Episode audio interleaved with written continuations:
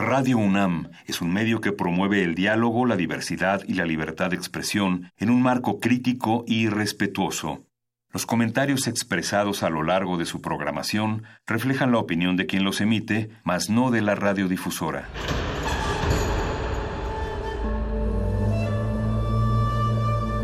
Un templo para la apreciación del ser mediante el sonido. mediante el sonido. Para nosotros. El sol sale durante la noche. Nuestros gritos llevan la mesura del silencio. Y el descontento está lleno de baile y risas. A todo, incluso a nosotros, nos resistimos. La universidad Ustedes y nosotros somos la Resistencia modulada.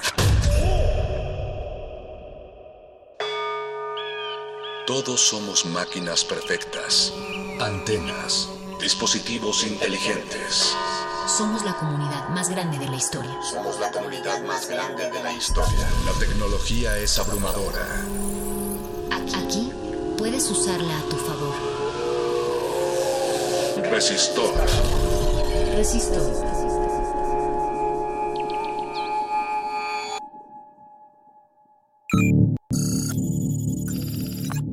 Cápsula R3-263-2702-2020. Un centro de lanzamiento espacial en México. En México. México cuenta con la cuarta mejor posición a nivel mundial para establecer plataformas espaciales encaminadas a armar y lanzar al espacio satélites geoestacionarios. Geoestacionarios. Geoestacionarios. En México. Por primera vez, un arquitecto mexicano desarrolló un proyecto espacial dividido en tres líneas inéditas de investigación. De investigación. La primera, el programa arquitectónico para el centro de lanzamiento. La segunda, el plan maestro para su establecimiento. Y la tercera, dedicada a la ubicación geofísica. Centro de lanzamiento espacial. Centro, Centro de Lanzamiento Espacial en México. El centro estará integrado por complejos meteorológico y de telemetría. Instalaciones para la preparación y montaje de satélites. Base de lanzamiento.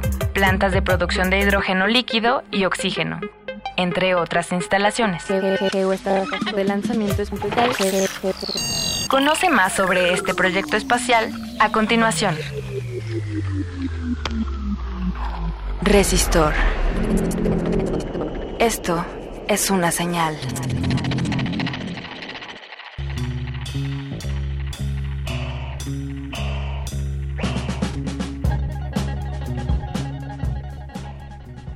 Muy buenas noches, Resistencia Modulada. Damos inicio a una emisión más de Resistor. Esta es su sección de ciencia y tecnología favorita, transmitida. Es, la única sección de ciencia y tecnología transmitida en Radio UNAM los jueves a las 8 de la noche. Llegamos hasta sus oídos gracias a las ondas hercianas a través de los 96.1 MHz de frecuencia modulada también, también nos pueden escuchar en nuestro sitio web como www.radio.unam.mx y de la misma manera en nuestro portal, acceso web, sitio web o página www.resistenciamodulada.com. Recuerden seguirnos en redes sociales donde pueden comunicarse con nosotros mediante Twitter, la red social que tenemos aquí abierta en la cabina Recuerden que esta es arroba R modulada. O asimismo en Facebook, Facebook resistenciamodulada.com y son los medios por los cuales principalmente se pueden ustedes comunicar con nosotros. Háganos llegar sus comentarios. Y como habrán escuchado ya el aperitivo de esta noche, estaremos hablando sobre la, la factibilidad de establecer en México un centro de lanzamiento espacial. Sí, sí, ¿Escucharon bien? Es factible establecer un centro de lanzamiento espacial aquí en este majestuoso país. Los invito a, comunicarse con nosotros, a opinar y, bueno, pues como Resistor se construye de las opiniones de ustedes, pero sobre todo de los científicos, de los especialistas que nos acompañan aquí en la cabina y a veces eh, vía telefónica. Y para hablar un poco al respecto, hemos, hemos establecido un enlace vía, vía telefónica con, con, una persona que está dedicada a la divulgación de la ciencia. Él colabora y encabeza un proyecto llamado Científicos Anónimos, una dinámica en la que científicos y no científicos nos reunimos y se reúnen de manera frecuente para discutir diversos temas y ya nos platicará un poco más de esto. Pero le doy la bienvenida al colega divulgador, científico, biólogo y comunicólogo Andrés Andrés Cota. ¿Cómo estás? Buenas noches. Hola, buenas noches. Contento de, de, partir con su sabio auditorio. Querido Andrés, un, gusto que, que, nos, que nos atiendas la llamada y, ah, seguro hay mucho de qué platicar en, en otras ocasiones, pero pues hoy quisiera preguntarte ¿Qué opinas al respecto México ante el, inminente, vertiginoso?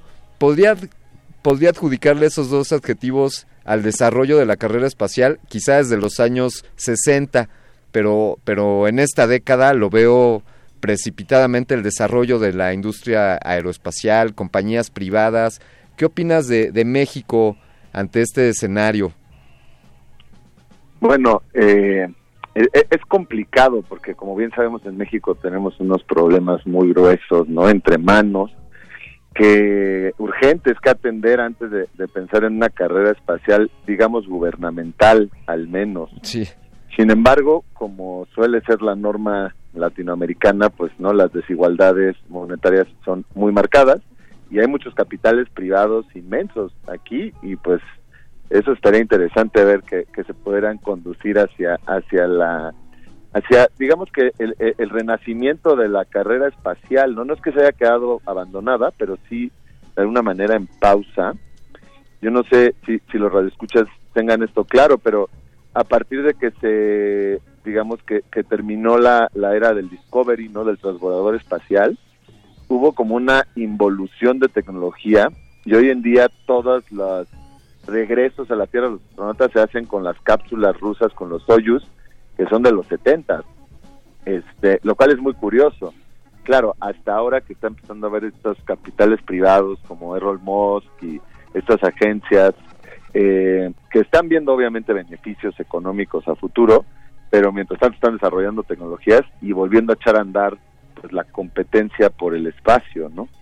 Eh, eso eso me lleva a a plantearte el siguiente tema que es acaso acaso la conquista del espacio ir más allá de, la atmósfera debería de estar únicamente en manos de, las instituciones establecidas científicas o gubernamentales o es algo a lo que a lo que los civiles eh, podríamos tener acceso por ejemplo Elon Musk o, o en general yo podría construir mi cohete y lanzarme al espacio qué opinas creo que hay que tener cuidado con eso, ¿no? Ya vimos lo que le pasó al, terraplanista eh, famoso por, por construir un cohete en su, en su jardín. O sea, creo que no hay que llegar a ese, a ese grado, pero creo que definitivamente la, la empresa espacial debería ser un poco más inclusiva porque nos surge poner en órbita a algunos poetas, ¿no? Unos humanistas, unos filósofos que nos ayuden un poco a entender los procesos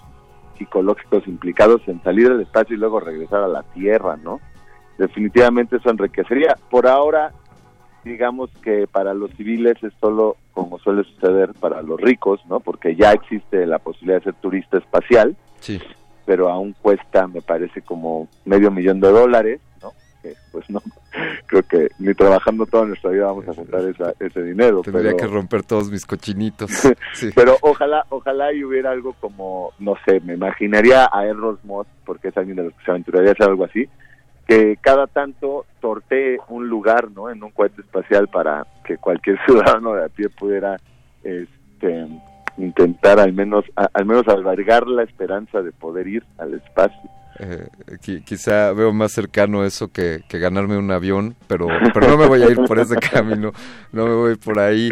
Eh, oye, ustedes próximamente, bueno, eh, por favor, Andrés, este, tomemos en algún momento una oportunidad para dedicarle resistor a, científicos anónimos, pero Pero ¿qué tienen ustedes planeado próximamente? ¿Ustedes van a platicar con alguien que ya fue al espacio? ¿Qué es, qué es lo que tienen preparado para el próximo miércoles 4 de marzo? Exacto, tenemos un, un evento en puerta, bueno, definitivamente el día que quieran vamos y platicamos un rato en vivo y a todo color, ¿no? Pero bueno, mientras tanto la invitación es este próximo miércoles 4 en el Covadonga a partir de las 8.30 de la noche. El evento de este mes, bueno, de marzo, es, vamos a estar a partir de una antología que creó Gris Tormenta, que es una editorial independiente queretana que está haciendo unos libros muy interesantes. Es una antología que se llama Regreso a la Tierra y en el y en este libro se reúnen pues las reflexiones, testimonios, crónicas de nueve astronautas en el momento de regresar a la Tierra después de pasar una temporada en el espacio. Y la selección de, textos, digamos, que, que, aborda como la carrera espacial desde los 60 hasta nuestros días, es cronológica, y pues hay sobre todo, eh, digamos, norteamericanos y, rusos, que son los que han cooptado mucho la, la, exploración espacial, pero también hay algunos textos de otras nacionalidades, incluso viene la experiencia de la primera mujer musulmana en ir al espacio, bien interesante.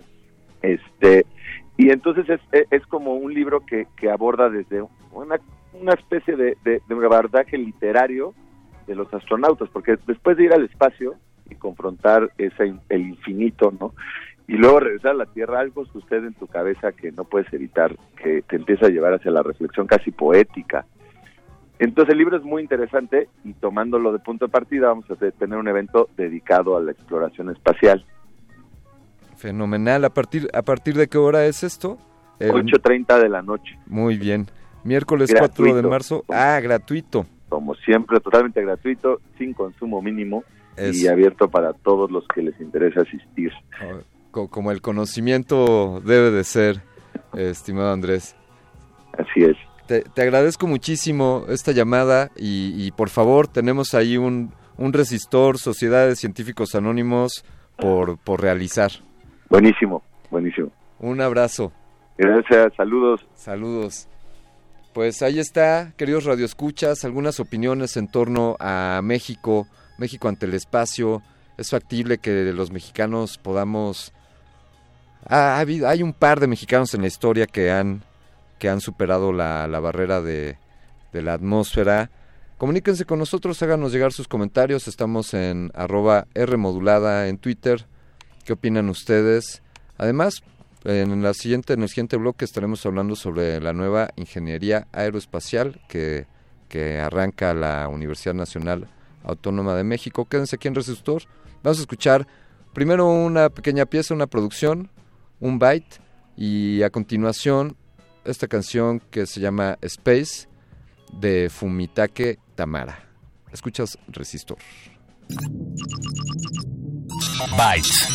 La ingeniería aeroespacial es un sector en crecimiento. La demanda mundial de aviones y sus componentes se proyecta en 37.000 aeronaves para las próximas dos décadas. En los últimos años, los empleos en empresas de este ramo pasaron de 27 a 58.000 según estadísticas. Centro de lanzamiento en México. Un centro de lanzamiento espacial en México. Resistor. Esto es una señal.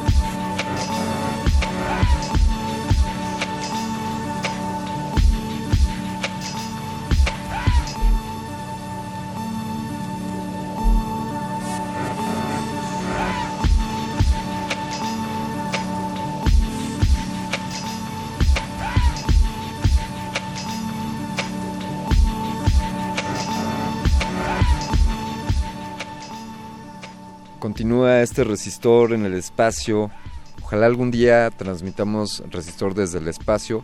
Por lo pronto nos, nos conformamos con emitir a toda la Ciudad de México vía el 96.1 de FM y a todo el mundo, a toda la aldea global, gracias al www.radio.unam.mx y a www.resistenciamodulada.com arroba Rmodulada en Twitter. Comuníquense con nosotros, qué opinan. Podremos viajar pronto al espacio. Los mexicanos podremos conquistar el espacio. Bien, ahí está, ahí está el planteamiento.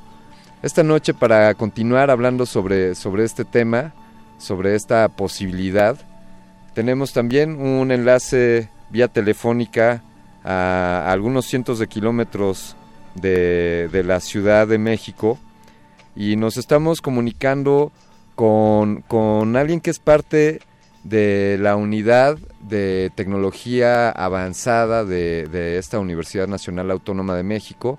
Es un, grupo que, que ahí se gestó aparentemente, ya nos explicarán, ahí se concibió el que se fundara y se lanzara la nueva ingeniería aeroespacial que ofrece esta honrosa Universidad Nacional Autónoma de México. Tengo el gusto de hablar por este, por este micrófono con el doctor José Alberto Ramírez. Doctor Ramírez, ¿cómo se encuentra usted? Buenas noches. ¿Qué tal? Muy buenas noches. Este, un placer estar con ustedes vía telefónica y pues saludos también a todo tu auditorio. muchas gracias, doctor. Eh, pues, ¿cómo véndanos un poco la, la ingeniería? Por cuál es cuál es la la demanda que está cubriendo esta nueva oferta académica que ofrece la universidad? ¿Cuál es el panorama que, que se vislumbra en México como para que la universidad tome la decisión de agregar este nuevo contenido a su oferta académica? Por favor, doctor Ramírez. Sí, claro que sí. Muchísimas gracias por el espacio.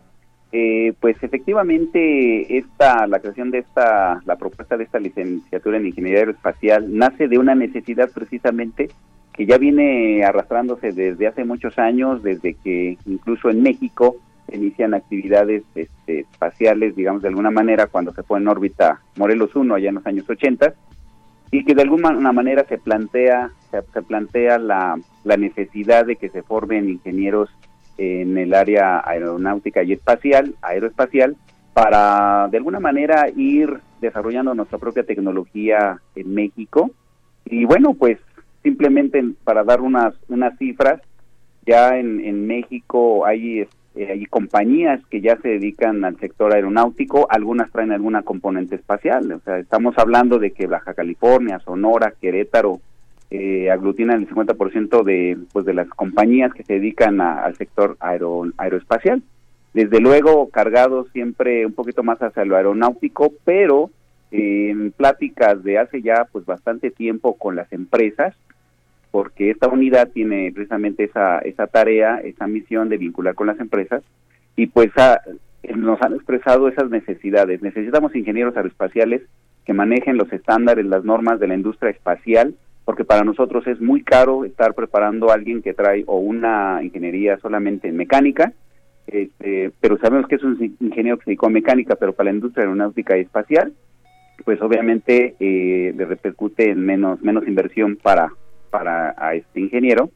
Y bueno, de ahí nace la necesidad, ya hay industria instalada en México y además lo más interesante es que hay proyección de industrias y empleo para el 2020.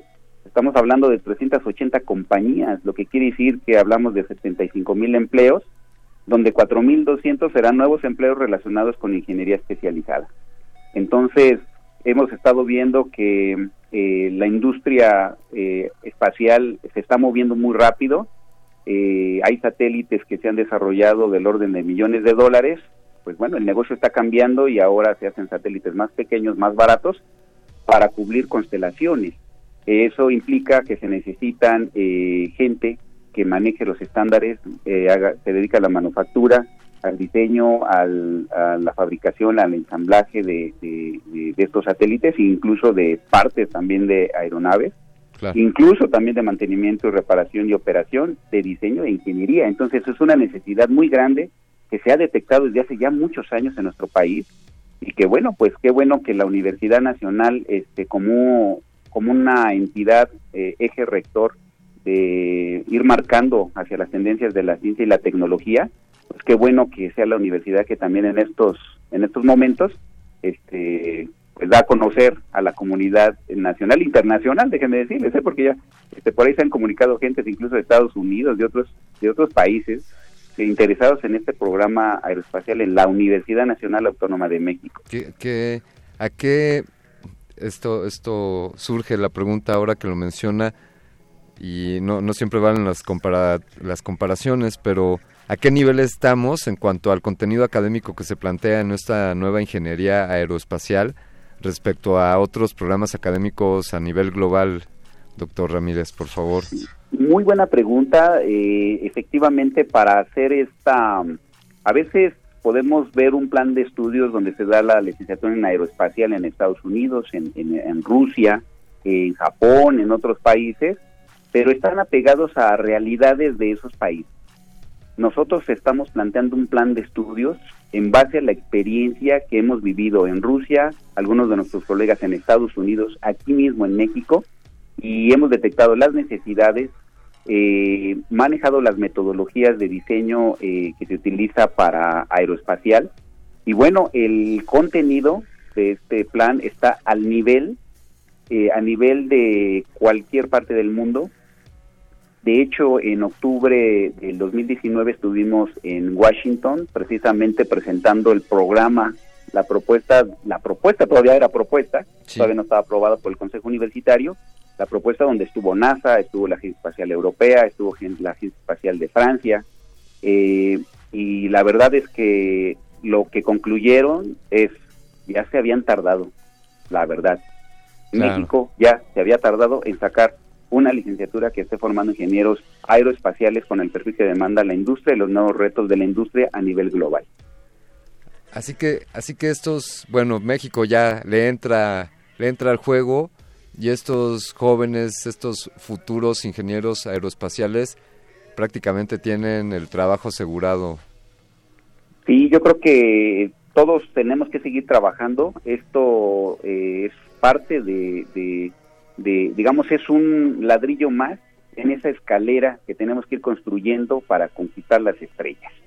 Y el llegar a y construir esa escalera demanda del esfuerzo tanto del sector industrial que ya está interesado en que eh, salgan estos jóvenes con este perfil, el gobierno también a través de, su ente eh, dedicado a actividades espaciales, que es la, Agencia Espacial Mexicana, tenemos que armar una buena pinza para ofrecer un mejor futuro o una nueva línea de, desarrollo tecnológico, de ciencia, investigación eh, en este sector. Entonces, eh, vamos muy de la mano y creo que la Universidad Nacional está haciendo lo que le corresponde y marcando líneas hacia los nuevos retos y cambios tecnológicos. ¿Algún mensaje que le quisiera hacer llegar a, los a los nobles ingenieros aeroespaciales? Eh, ¿qué, intereses o qué, les recomendaría para acercarse? ¿Cuándo inicia la carrera? ¿Cuál es el procedimiento para inscribirse en esta nueva ingeniería? Claro, de hecho, a partir de que el Consejo este, Universitario pues aprueba de manera este, pues eh, unánime de que se cree esta licenciatura, obviamente se, se, destraban varios procesos que ya estaban listos, pero ya empezar a subir información a las páginas, etcétera.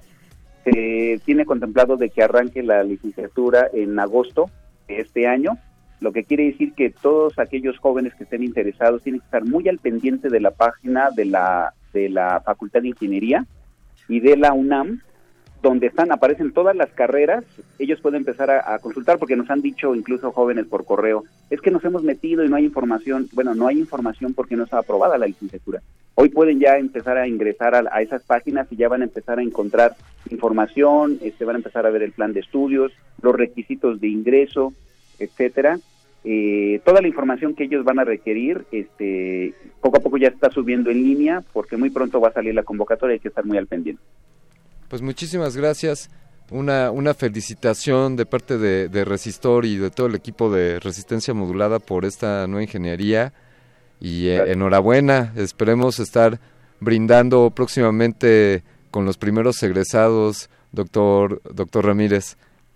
Sí, pues este, pues yo creo que este, tenemos que ir abriendo, a veces dicen, bueno, es que esto hay que irse a NASA, hay que irse a, a esos países que por tradición han marcado la pauta de, la exploración espacial, de telecomunicaciones, este, observación de la Tierra, etcétera, de desarrollo de aeronaves, de autopartes, mantenimiento. Bueno, pues este ya nos llegó nuestro momento y creo que es el momento de México de cambiar la historia, de cambiar una realidad y pues jóvenes, ahí está la oportunidad. Muy bien, ya está. Muchísimas gracias, doctor José Alberto Ramírez, eh, jefe del Departamento Aeroespacial de la Unidad de Alta Tecnología. Gracias por esta conversación. Gracias, a la orden. Ya escucharon, jóvenes audientes de esta nave resistente. Aquí tenemos a un piloto, siempre ya ingeniero sonoro aeroespacial, que es el piloto de esta de este resistor, el señor Agustín Mulia, quien conduce, un agradecimiento, quien opera la consola, el control principal y desde luego a la producción ejecutiva, al siempre atento, siempre melómano, el distinguido señor Alberto Benítez Betoques, un agradecimiento. Continuamos en este resistor, ya lo escucharon ustedes, no se vayan a la NASA, no se vayan a Rusia, quédense en México, estudien ingeniería aeroespacial y sean, sean los primeros o de los primeros mexicanos en conquistar el espacio. Continuaremos hablando sobre este tema esta noche aquí en Resistor. Eh, quédense, quédense aquí porque ahora hemos hablado un poco del panorama global en México en cuanto a las condiciones geopolíticas. Hemos hablado ahora de que estamos preparando al personal. Esta era una estrategia similar a la que Tata Cárdenas tuvo por aquellos ayeres de la, de la expropiación petrolera antes de expropiar el petróleo, pues formó a los ingenieros petroleros, petroquímicos, fundó el Instituto Politécnico Nacional para prepararse para la expropiación. Entonces quizá esta ingeniería, ingeniería aeroespacial sea el preparativo para algo más grande. Platicaremos en el siguiente bloque sobre la factibilidad de establecer en México un centro de lanzamiento espacial. Quédense aquí en Resistor y vamos con un byte y después con algo de música. Byte. Constantemente, alumnas y alumnos de la UNAM realizan estancias en la NASA. Tal es el caso de Genaro Sotovalle, estudiante de nanotecnología en esta casa de estudios, que realizó una estancia en el Centro de Investigación AMES, California, Estados Unidos. Su trabajo se enfocó en el desarrollo de sistemas para la producción de herramientas en el espacio. Centro de lanzamiento en, México. Un centro de lanzamiento espacial en México. Resistor. Esto es una señal.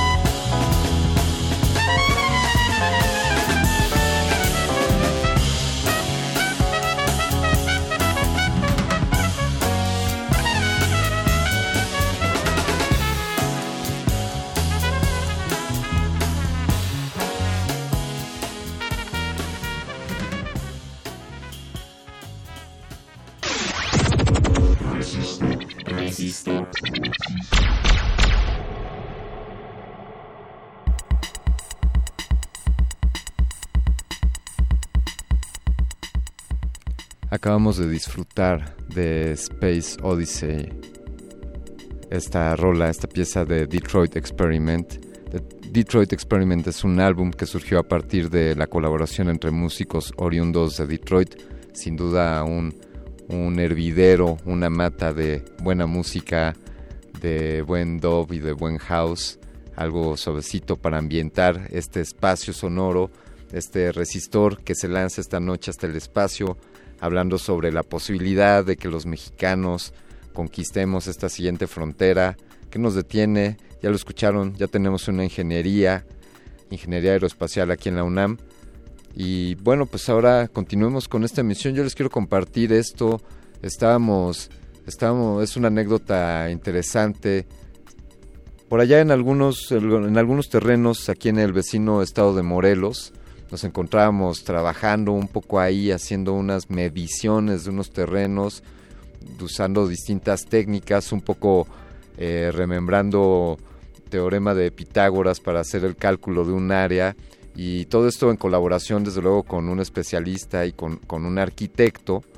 Y este arquitecto con quien establecimos miga, estuvimos, estuvimos platicando, nos fuimos a desayunar y resulta que este, este arquitecto a quien tenemos invitado esta noche aquí en la cabina, bueno, es, es egresado de esta, de esta Universidad Nacional Autónoma de México y él tiene como su tesis profesional nada más y nada menos que, eh, bueno, esta tesis se titula Centro de Lanzamiento Espacial Quintana Roo, México. Esta tesis le valió para obtener el título de arquitecto por la UNAM y pues nada más, es un planteamiento de establecer un centro de lanzamiento espacial en, Quintana Roo y me da gusto darle la bienvenida al arquitecto Miguel Ángel Gómez Guzmán. Muy buenas noches, Miguel Ángel, ¿cómo estás? ¿Qué tal? Muy buenas noches. Muchas gracias por la invitación y un saludo a tu radio auditorio. muchas gracias a ti por, por venir, lanzarte desde Tepoztlán, pero sobre todo, gracias por aventurarte eh, a, hacer una tesis pues tan ambiciosa. leía algo sobre Leonardo da Vinci y decían que él pensaba en grande. Él hacía grandes preguntas y tú estás haciendo grandes preguntas y grandes planteamientos. Por favor, danos un poco de aprobar de esta tesis Centro de Lanzamiento Espacial Quintana Roo en México. ¿Por qué ahí? ¿Por qué México? ¿Qué hace a México un país candidato a establecer un centro como este? Ya, mira, es muy interesante porque el proyecto de tesis, ahora que estaba analizando para esta entrevista, me doy cuenta que me adelanté mucho al tiempo. Un proyecto de esta magnitud está dirigido hacia un lanzador Ariane 5, sí, pero actualmente en nuestro país no tenemos la tecnología ni los especialistas para que se pueda desarrollar un, megaproyecto de estas magnitudes, ¿no? Pero a lo que vamos, ¿es viable un centro de lanzamiento espacial en México? Sí, es viable, es viable. A partir de que se crea la Agencia Espacial Mexicana, se toma un eje rector para poder tener un centro de lanzamiento espacial. Pero tenemos que ser conscientes de que estos proyectos son muy grandes tenemos que empezar desde poco para lograr lo máximo. Empezar con los lanzadores pequeños, medianos y lanzadores grandes. ¿sí? Esto es muy importante comentarlo y decir que dentro de la, del Plan Nacional de eh, Actividades Espaciales en México, de la Agencia Espacial, tienen contemplado que para el año 2030 eh, se contemplen con bases de lanzamiento móviles que no perjudiquen la, ecología del lugar y se ubiquen en lugares estratégicos. Sí. ¿Sí? Es, es, a grandes rasgos que tenemos ahí. Esto nos va indicando que nosotros, nosotros en la tecnología espacial, tenemos que ir trabajando paso a paso como lo han hecho cada una de las agencias espaciales en el mundo de menos a más. ¿sí? Y es en esencia, pero sí podemos contar con un centro de lanzamiento espacial. tengo una carta que cuando di a, a, difundir el proyecto espacial a diferentes lugares para que lo vieran que existía. Yo tenía contemplado que era un proyecto grande, pero lo di a conocer y un asesor de la NASA, de nombre Guillermo Trotti, le mandé la información. Entonces, él me regresa una carta que quiero comentar algo que en sí, en sí re, eh, enmarca lo que es el, el proyecto. ¿sí? Dice, estimado arquitecto Gómez, fue un placer haber platicado con usted sobre el posible proyecto Centro Espacial Quintana Roo.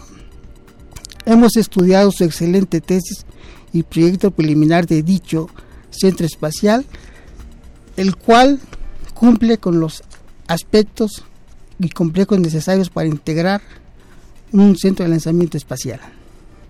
Lo más importante del proyecto es la ubicación en relación a la baja latitud y su posición sobre eh, la costa este del continente americano. Esto da la, al estado de Quintana Roo un lugar privilegiado y aventajado dentro del territorio mexicano. Segundo, su ubicación cercana a zona turística con, el extraordinario, las extraordinarias playas, centros de entretenimiento y cultura maya. Y tercero, estando cerca de aeropuertos internacionales como el de Chetumal, Cancún y el planeado de Tulum. Estos son cualidades muy ventajosas como las que hoy el estado de Florida en Estados Unidos, donde todas las entidades forman parte de un conjunto socioeconómico cibernético que colabora en el desarrollo del Estado.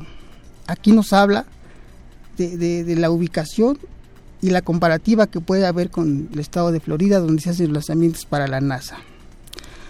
Ahora, algo muy importante que tenemos que tomar en cuenta, dice, el mercado de actividades de lanzamiento espacial en México puede estar enfocado en, un en vehículos pequeños, medianos, escalas fabricadas en la Ciudad de México o en, o en México, Estados Unidos y Europa.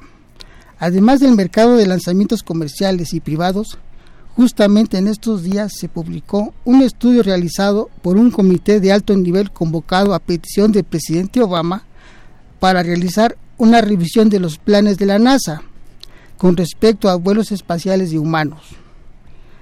De cinco alternativas presentadas por el comité, cuatro sugieren que la NASA contrate a compañías privadas para el lanzamiento de humanos al espacio. Por lo tanto, hay una gran posibilidad en este mercado, además de la logística a la estación espacial, eh, satélites estarán en manos de compañías privadas. ¿sí? Es decir, que tenemos un mundo de, de, posibilidades y muy favorables para poder desarrollar este proyecto. Tenemos, tenemos una tenemos una mina de oro aquí en nuestras manos, en nuestro territorio, eh, en Quintana Roo propiamente. ¿Por, ¿Por, qué es, además de estas cualidades, los aeropuertos internacionales cercanos, los centros turísticos, pero, pero este asesor de la NASA que le hizo llegar esta carta destaca la importancia de que suceda en Quintana Roo por el aspecto geográfico. ¿Qué es lo relevante ahí? ¿Qué, qué tiene de valioso Quintana Roo que no tenga Sonora, por ejemplo, respecto a establecer una base de una estación de espacial? Es, es, es la ubicación. Sí. Actualmente colocar un centro de lanzamiento espacial en el lugar que vamos a mencionar es eh, contaríamos con la cuarta ubicación mejor ubicada a nivel mundial. De acuerdo. ¿sí? La ubicación se encuentra a 18 grados latitud norte, 88 grados latitud eh, longitud sí. eh, oeste y corresponde a un lugar denominado Punta Calentura, muy cercana a la bahía de Chetumal, que pertenece al municipio de Otón, Pompeyo Blanco, en el estado de Quintana Roo. De acuerdo. ¿Sí? Este lugar cumple con el perfil de los centros espaciales en el mundo que están actualmente en, en operación, como es la cercanía al mar, el tiro del lanzador hacia el este que durante los primeros 2.000 kilómetros de trayectoria no pase por ninguna ciudad poblada. Y en esta ubicación podríamos llevar más carga útil con menos combustible. Esto es lo que nos hace ser competitivos a nivel mundial. Estamos por arriba de los rusos, de los chinos, de los estadounidenses, para colocar satélites geoestacionarios. Qué, buena oportunidad. Y, ahora eh, estamos haciendo algo al respecto. Desde luego usted, usted hizo llegar todo este planteamiento, además de a consultores de la NASA, pues a interesados aquí en la Agencia Espacial Mexicana. Esto, esto está en, está en la mira de, de los planes cercanos mexicanos, porque ya nos mencionó sobre este plan de aquí al 2030 en cuanto a establecer distintos puntos de lanzamiento móviles, pero el establecimiento de, de una base para lanzamientos espaciales en Quintana Roo, eso es algo que veremos suceder próximamente. Que, ¿En qué estatus estará este proyecto? ¿Qué nos dice ahí, arquitecto? Pues la realidad, sí. un, un centro de lanzamiento como los que vemos en, en los medios de comunicación continuamente, hayan cinco, un Soyuz, un larga marcha, cinco de los chinos, todos esos tipos, sí nos va a costar un poco de trabajo. Yo calculo a mi forma de, ver y haber estudiado un poco estos proyectos y la trayectoria de las agencias espaciales que nos va a tardar 30 años más en México. Sí. ¿sí? Yo creo que en el 2050 México será una potencia a nivel internacional en cuestiones de tecnología espacial. Claro, trabajando, trabajando. Y aquí cabe, cabe de, mencionar que necesitamos nosotros ponernos proyectos grandes, en la mente, cosas grandes, no pensar poco, pequeño, no, tenemos que ir a lo grande. En alguna conversación que tuve cuando participé por la dirección de la Agencia Espacial, me junté con la Junta de Gobierno y una de mis primeras impresiones que les dije a ellos es que mi propuesta es que en 25 años vamos a colocar un astronauta mexicano en el espacio con tecnología espacial mexicana, neta de nosotros. Algunos empezaron a reír, como siempre, ¿no? Sí. Bueno, y ese es algo muy ambicioso. pero si no pensamos en algo grande, ¿cómo quieren que logremos las cosas? Mi pregunta es, ¿cómo lo vas a hacer? Bueno, pues, ¿cómo lo hacen los chinos? Los chinos todos se fusilan, ¿no? Bueno. No, o sea, la mayor parte de las cosas. Sí, sí. Y eso lo vamos a mejorar, lo vamos a mejorar, ¿no? O sea, es, es, tomar, por ejemplo, ah, las, las agencias espaciales y a trabajar, y a trabajar. Claro, claro, pues el conocimiento está ahí, es de todos y, tenemos acceso acceso a él y, ya hemos visto suceder fenómenos eh, tan radicales como, como Singapur o como Corea del Sur, que en un par de décadas dieron un salto vertiginoso en cuanto a su crecimiento, a su desarrollo. Así que yo no veo por qué no. Es que México podría aspirar a tener un, un centro como, como este. Eh, platíquenos un poco, arquitecto, cómo, cómo llegó usted ahí. ¿Está usted un joven estudiando la carrera de arquitectura aquí en, en CEU estudió usted. así es, en y, y cómo un arquitecto decide formular su tesis respecto al establecimiento de, un, de una base de lanzamiento y allá en Quintana Roo, ¿cómo llegaste ahí? E, e, es algo muy muy curioso, muy muy interesante. Eh, desde, que data desde niño, yo tenía eh, siempre la inquietud. En alguna vez estuve leyendo un diccionario y hablaba de, de, Brasilia, de Meyer y me quedé pensando en alguna ocasión, eh, yo quiero ser un proyecto grande como el Señor, como el que hizo Él. Siempre me quedó esa idea, esa idea, esa idea.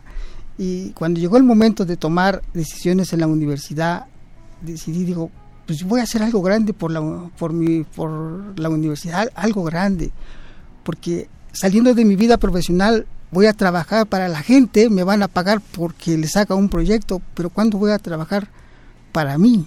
Para hacer algo que, un proyecto que a mí me, me, me, me guste, ¿sí? Entonces es cuando en alguna charla con compañeros en los pasillos de la arquitectura, pues, oye, pues vamos a diseñar algo del espacio, una, una estación espacial o algo, algo por el estilo. Yo dije, bueno, pues voy a tomar un centro de lanzamiento espacial, lo voy a tomar.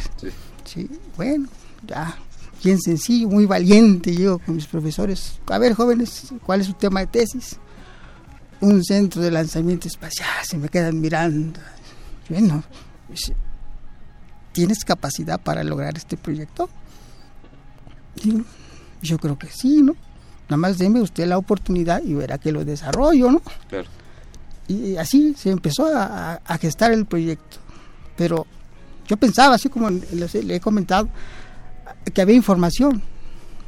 No, no había nada de información. Yo dije, a lo mejor algún joven por allá hizo alguna tesis. Toqué puertas a la Secretaría de Comunicaciones y Transportes para información. Nada. Mandé cartas a diferentes agencias espaciales y no me contestaban. Hasta que por ahí fui al PUIDE y ya me dio ya me, me, dieron información y luego toqué las puertas de una oficina de la, de la comunidad europea me dieron un, un folletito y, por último me dieron una fotografía tenga para que ilustre su proyecto bueno de modo y ya se empezó a trabajar a trabajar. Pues fantástico. Una, una felicitación arquitecto Miguel Ángel Gómez Guzmán por por un planteamiento tan ambicioso y, pues lancemos, lancemos este deseo al espacio de que se concrete un proyecto de esta magnitud y ojalá que por estas frecuencias escuchen, escuchen este planteamiento y muchas gracias por, por habernos acompañado esta noche para hablar al respecto de, su tesis, arquitecto. No, al contrario, muchísimas gracias por la invitación y espero poder colaborar con usted. muchas gracias, ya lo ha hecho. Lo mismo nos dijeron a nosotros cuando planteamos resistencia modulada llenos aquí. Así que ya lo saben ustedes, planteamientos altos, la vista, la vista en grande y pues a darle. Vamos a escuchar un, una pequeña producción y continuamos aquí en Resistor. El Consejo Universitario de la UNAM aprobó la creación de la licenciatura en Ingeniería Aeroespacial. Se trata de la carrera número 129 que ofrece esta casa de estudios, la cual se impartirá en la Facultad de Ingeniería en Ciudad Universitaria. Los alumnos deberán cursar 10 semestres y cubrir 450 créditos. Centro de Resistor. Esto es una señal.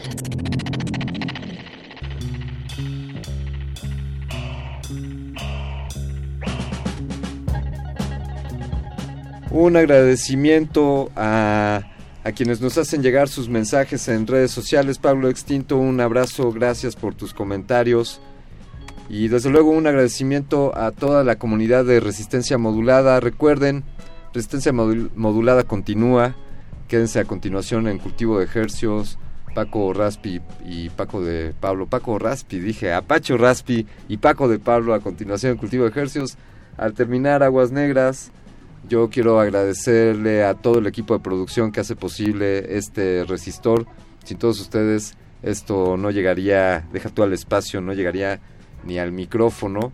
Quiero agradecerle a, a Betoques, un agradecimiento al señor Agustín Mulia, agradecimiento a Alba Martínez en continuidad, pero sobre todo queremos agradecerle a todos los que tienen su vista puesta allá en la última frontera, donde, donde el horizonte se acaba y continúa la imaginación, donde los límites están establecidos solamente por nuestra, por nuestra concepción, así que no existen estos límites.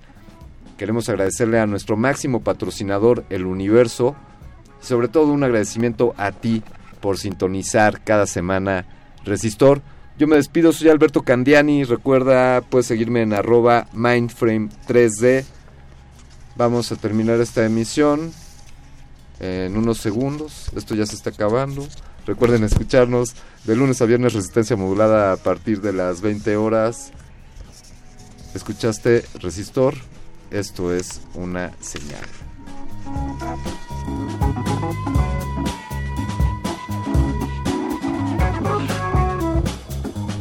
enseñanza del día. Siempre hay que mirar las cosas desde el lado positivo. Si no lo hay, descarga la actualización. Descarga la actualización.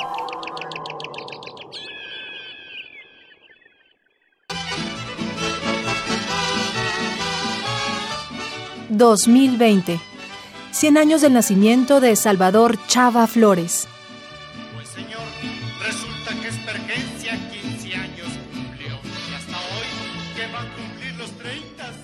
Algo que descubrí sobre Chava Flores es que también era dibujante. Iba este, a algunas verbenas con algunos pintores, por ahí Salvador Vibriesca era uno de ellos. Entonces, pues el gran descubrimiento para mí, y que me sentí también muy identificado con él, fue descubrir originales de Chava Flores que están en su estudio.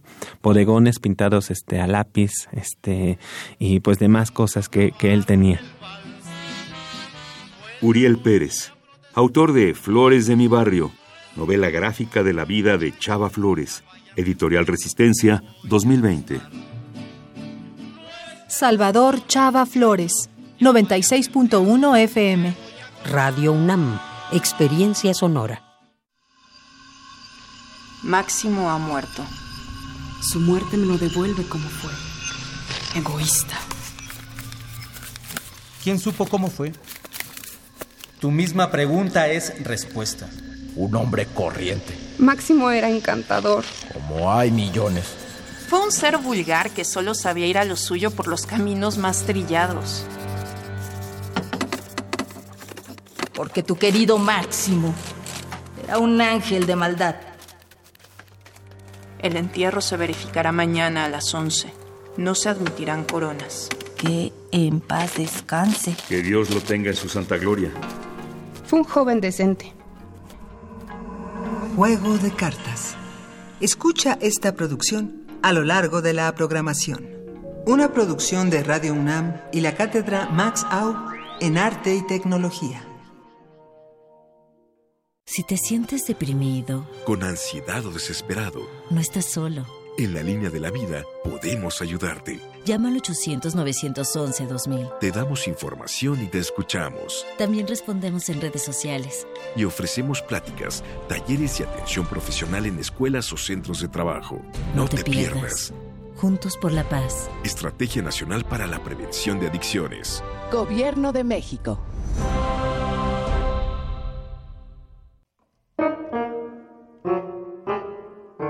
Lleva tiempo conseguir que salga a la luz lo que ha sido borrado. Quedan pistas en los registros, pero se ignora dónde están escondidos y qué guardianes los vigilan y si querrán enseñárnoslo. O tal vez simplemente han olvidado que esos registros existen. Patrick Modiano. Radio UNAM. Experiencia sonora.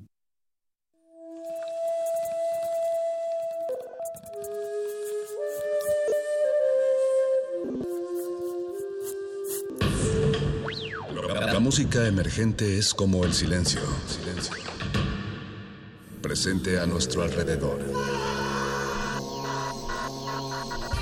Pero audible solo para quienes tienen disposición de escuchar. Como todos, en este campo de cultivo. Cultivo de ejercios.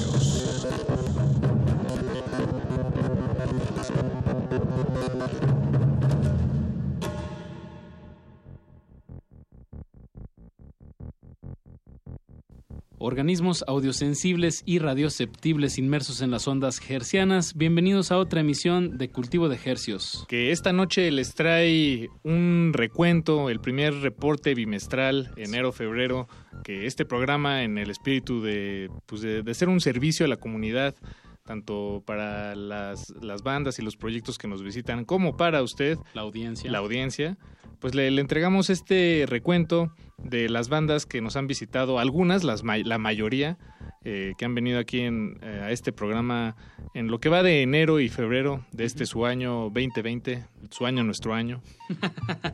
Y bueno, les traemos una, una selección particular de, como dices, del talento que nos visitó estos dos meses. Y pues como queremos sonar mucha música, pues poco bla bla bla y mucho mucha sonoridad, mucha propuesta musical, en su mayoría mexicana. Vamos a empezar con Pepe Musiño, eh, que nos visitó junto a Geo Equiwa, trajeron guitarra, tocaron. Eh, y mañana, mañana se van a estar presentando en uno de nuestros foros favoritos, el foro 316, ahí en la colonia Centro, Fray Servando Teresa de Mier 316, junto a Geo Equiwa y Bicho Blanco. No se lo pierdan a las 9 de la noche. Y así vamos a empezar musicalmente. Cultivo de ejercios. Es- esto es Pepe Musiño, el tema se llama Excelente Insomnio.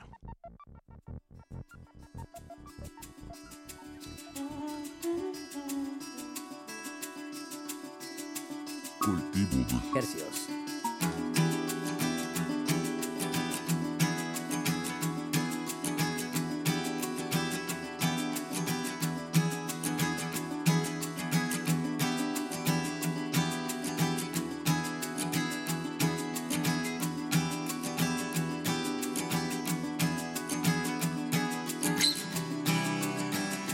Desde entonces duermo mal, porque pienso en inmortal. Todo el tiempo se rompió, excelente insomnio. Respuestas se pueden respirar como el aire se acerca, rumores de que voy a volver, a volver, a volver, a volver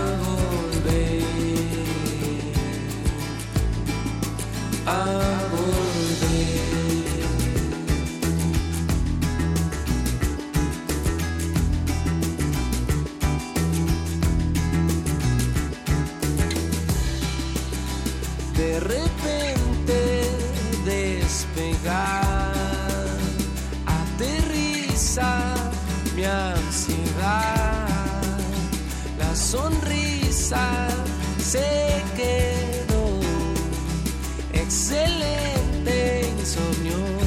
Respuestas se pueden respirar como el aire que se acerca. Rumores de que voy a volver, a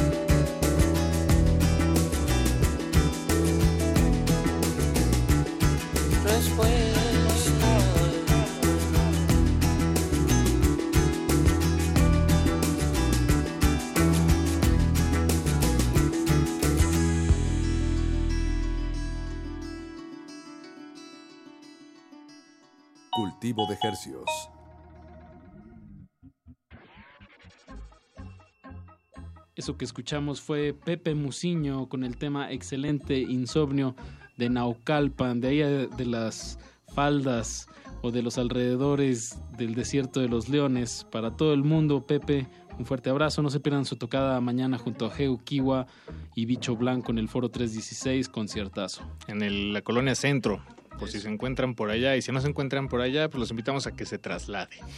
el día de mañana. Hoy los invitamos a que se queden con nosotros eh, hasta las 10 de la noche porque vamos a estar con un recuento, un primer reporte bimestral del talento que nos ha visitado aquí en la cabina. ¿Y con qué nos vamos, Paquito? Sí, pues digo, como bien dices, es un reporte eh, en este ejercicio reflexivo de, voltear atrás y, ver qué es lo, en dónde vamos, qué ha sucedido y en una de esas hasta apuntar hacia adelante, ¿no? ¿Qué nos gustaría que, suceda después de esto? Eh, es interesante ver cómo después de, de, un tiempo algunos de estos proyectos eh, tienen líneas en común o comparten eh, ciertas cosas. Tal vez en el momento no era así de evidente para nosotros, pero, pero ya volteando hacia atrás, eh, pues podemos ver algunos patrones que, se repiten. Y bueno, en este primer bloque ya completo que les traemos, vamos a compartirles tres canciones de tres proyectos eh, muy distintos entre sí, pero que sí comparten algunas cuestiones eh, pues en cuanto a ritmos, influencias y por supuesto las voces de, cada uno, son tres proyectos con voces femeninas, con, mujeres muy poderosas eh, al frente, tomando el micrófono y la pues, el, rol de compositoras. Vamos a comenzar con Alaide, esta canción se llama Nadie Más. Ella nos visitó eh, junto con Sofía Machi unos días antes de que se presentaran en el Cantoral, junto con Leiden, por cierto. Y bueno, Alaide es una, es una compositora joven. Eh, de Tepoztlán. De Tepoztlán. Eh, ella es nieta de Alaide Fopa. Ella, Alaide Fopa, a su vez, ella fue eh, pues, escritora, activista, feminista, fue exiliada en México. Ella es de, era de Guatemala. hay que decirlo también, ella la desaparecieron en, en 1980. Y pues es una, fue una pionera en el feminismo. Eh, fundó la revista FEM por allá en el 76. También eh, fue colaboradora en el Foro de la Mujer, un programa aquí de, esta emisora de Radio UNAM. Eh, pueden ustedes escucharlo ahí en el podcast, en el sitio del podcast. Y bueno, pues su, nieta está estrenándose como, como cantante, como compositora. Este tema se llama Nadie Más. Después escucharemos a Lolita de Sola, del tema Venezuela. De Venezuela. Eh, también estudió, ella estudió en Boston, es este, titulada en composición por la escuela de Berkeley. Y terminaremos el bloque con una canción de Sotomayor, esta banda de pues, fundada por, exacto, por Raúl y por Paulina, los hermanos Sotomayor. Eh, que están estrenando su tercer álbum este año, se llama Orígenes, el álbum, y el tema que escuchamos se llama Esta vez. Entonces es interesante cómo pues, en este bloque estamos escuchando eh, ritmos eh, de la influencia caribeña, latina, y pues una reinterpretación en un contexto actual. Cada una, por supuesto, lo, lo lleva por por su propio lado cada proyecto, pero creo que es interesante escuchar estos tres temas uno tras el otro y, reflexionar. Bien, pues vámonos con música, no le cambie, que estamos en el primer reporte bimestral de cultivo de ejercios 2020. Cultivo de ejercios.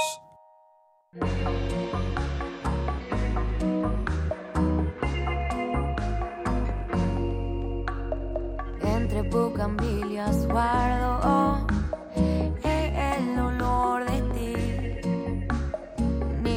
buscando encuentro estrago al estar aquí. De colores voy vistiendo cada suspirar. Hoy yo ya no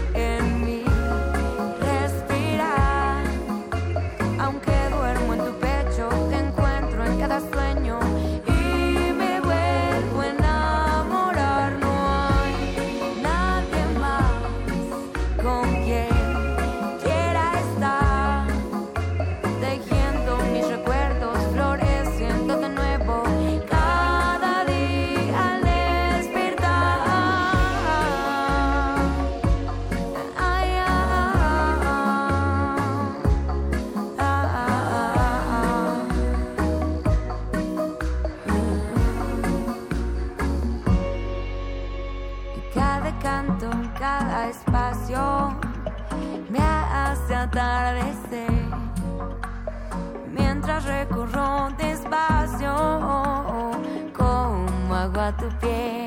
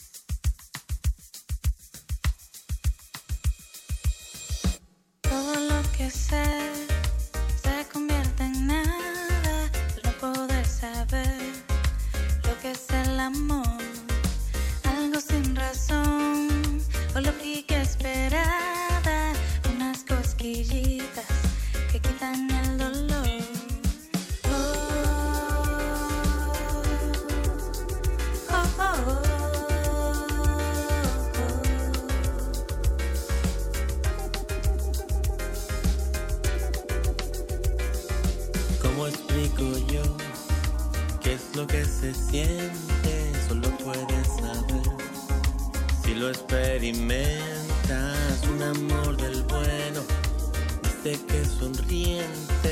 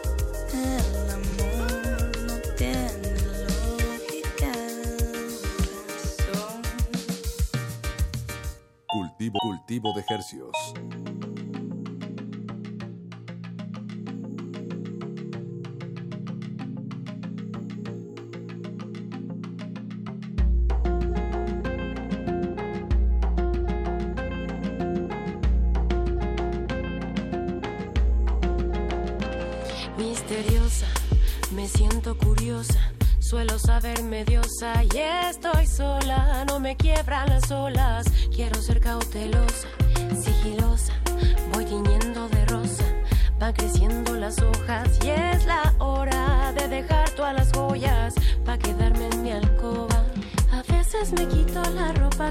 Con risa nerviosa. Sin fondo y con prisa es la brisa la que me da forma. Sí, no me lo voy a callar, sí, yo te lo quiero decir, sí. Y es que no puedo parar, y esta vez no voy a huir, sí. Yo te quiero llevar, sí, a ese dulce jardín, sí. Y es que lo quiero intentar, y esta vez no voy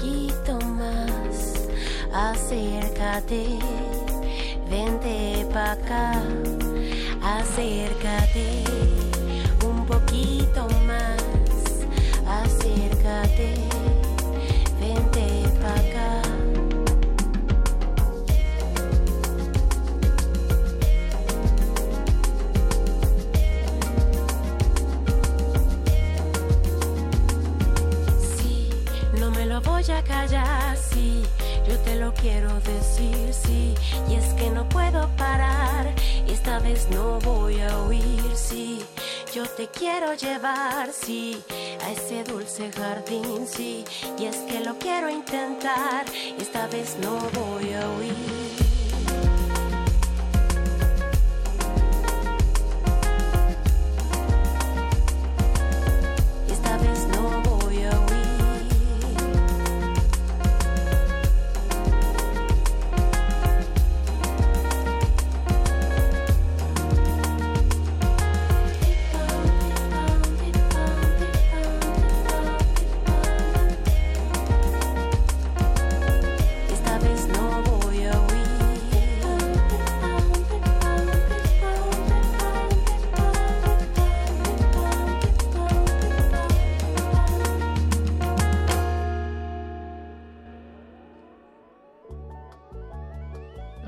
Escuchar esta vez, así se llama el tema de Sotomayor, incluido en su tercer álbum publicado este año.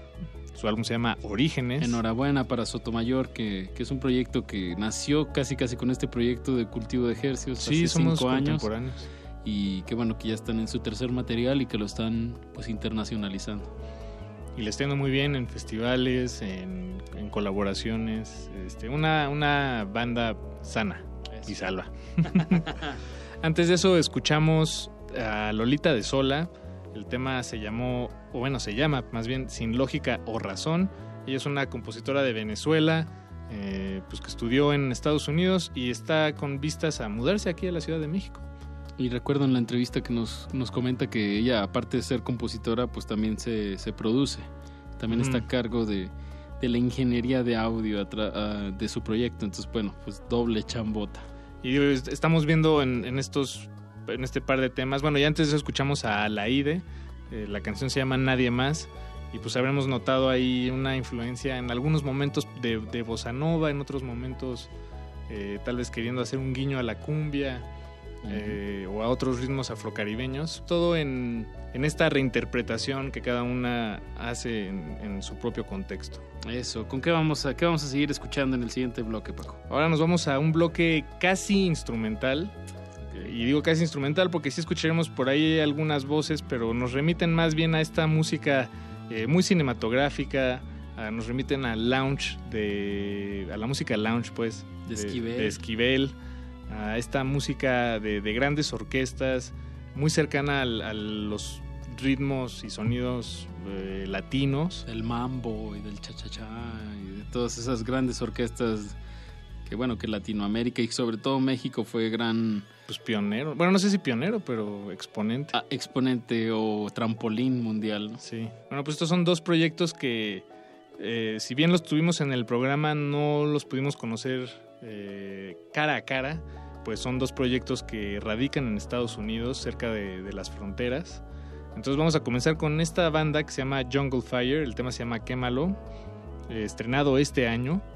Eh, es una banda pues, de, nueve integrantes y sus ritmos, como decíamos, son muy cercanos a, pues tal vez sonidos que de, de acá con los que podamos identificarlos, no sé, sonido gallo negro, estas punta diamante, punta diamante, estas cumbias, chichas psicodélicas, este, pensadas para la pista de baile. Pues bueno, este es uno de ellos, Jungle Fire se llama. Y vamos a escuchar después a Joshua Moriarty. Él es guitarrista de la banda Miami Horror y está trabajando este tema, este nuevo disco. El primer sencillo que publicó se llama Amor Salvaje y también tiene mucha cinematografía en su, producción y en la composición. Entonces los dejamos con este pequeño bloque de dos temas, Jungle Fire y Joshua Moriarty. Eso, de verdad, paren la oreja que es una, una delicia para el oído. Cultivo de ejercicios.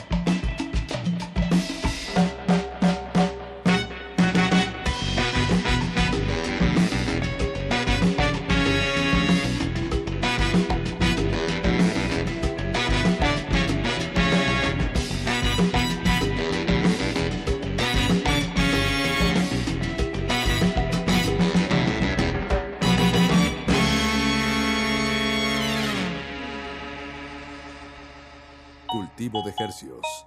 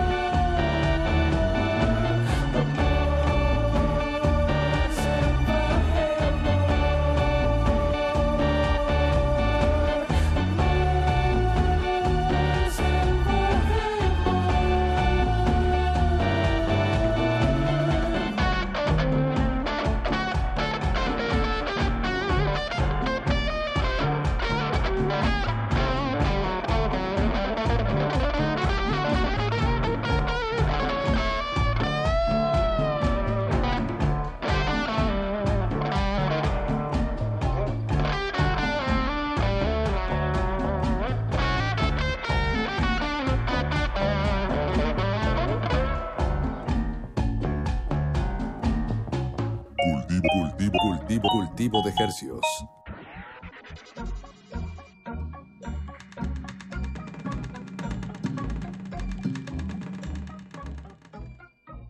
Estamos de regreso en Cultivo de Hercios. Y acabamos de escuchar un bloque de talento americano, bueno, estadounidense específicamente, casi instrumental, pero que tuvimos la dicha de, de platicar telefónicamente en este su espacio para, para estrenar, para dar el estrenón aquí en las frecuencias del 96.1 de FM. Los temas fueron... Escuchamos eh, más recientemente, digamos, acabamos de escuchar Amor Salvaje, un tema de Joshua Moriarty, y antes de eso escuchamos Quémalo, de la banda Jungle Fire.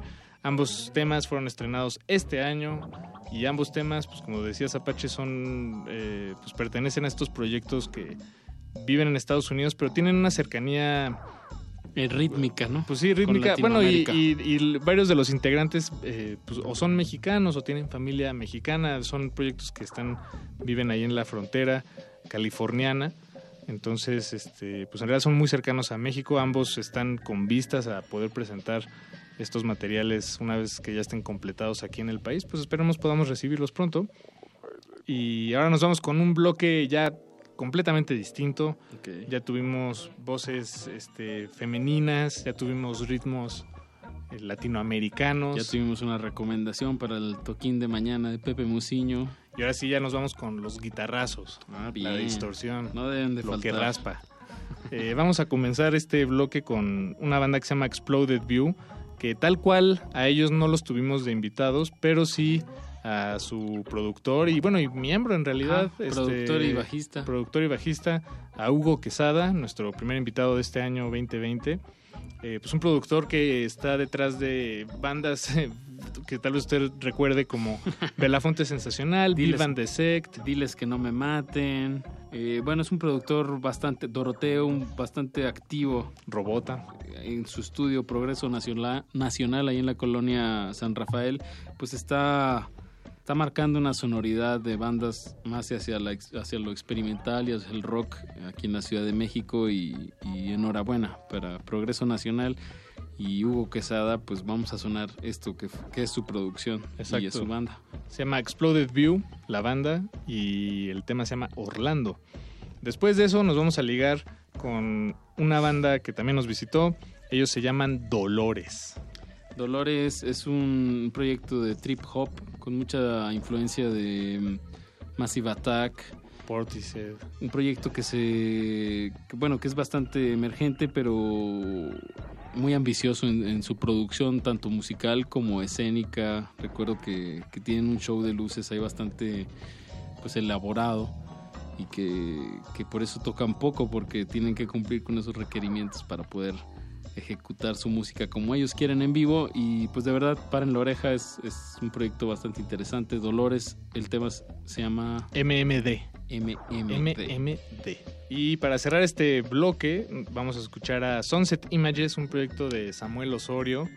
Que bueno, decir un proyecto de Samuel Osorio este, es raro, porque en realidad solo es él. Bueno, no, no es, es- él, él es la, la espina dorsal y la sangre que le da vida a Sunset Images, un, un dueto de guitarra y batería. Él siendo pues el guitarrista en realidad y compositor y lo- eh, pues en los últimos años ha tocado como con cinco o seis distintos bateristas. Pero Este, bueno que el proyecto sigue. También con él tuvimos chance de hacer una sesión aquí en la sala Julián Carrillo ya hace algunos años. Qué bueno que el proyecto sigue y que sigue produciendo nueva música, como es el caso de, de la el centro, de, la, ciudad. Así se llama el material que saca este 2020. Recuerdo haber platicado con él sobre el descanso que se dio el año pasado. Tocó muy poco, pero en el 2018 tuvo un par de presentaciones bastante fuertes.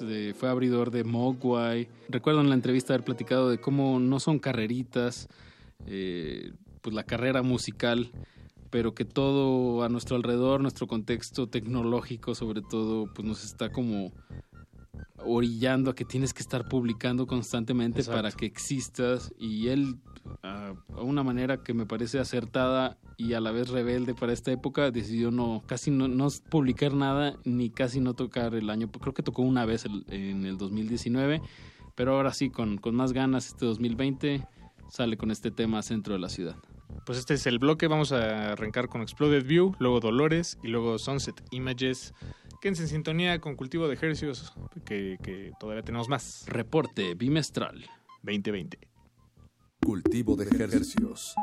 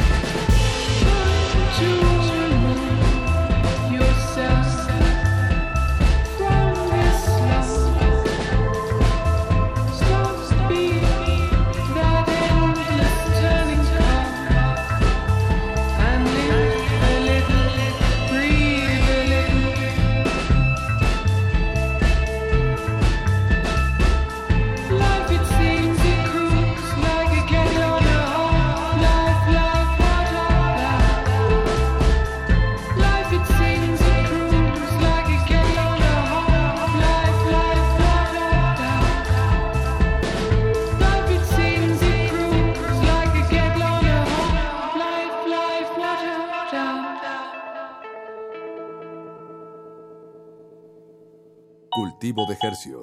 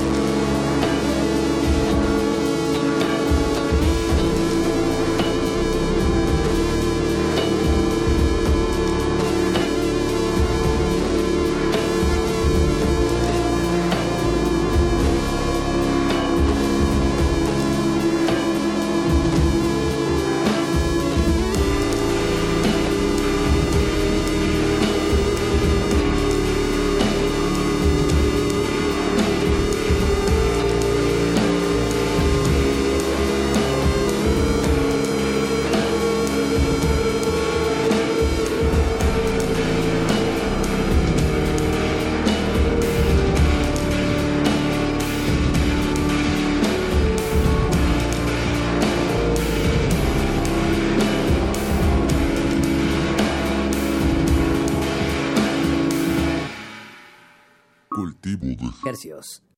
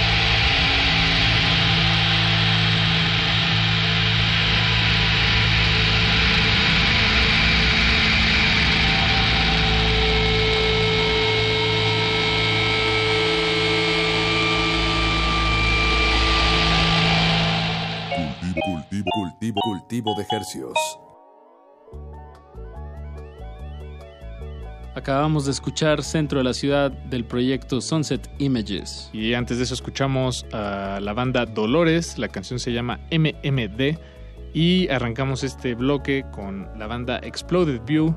El tema se llamó Orlando, una producción de Hugo Quesada, a quien tuvimos acá en Cultivo de Ejercios para allá en enero.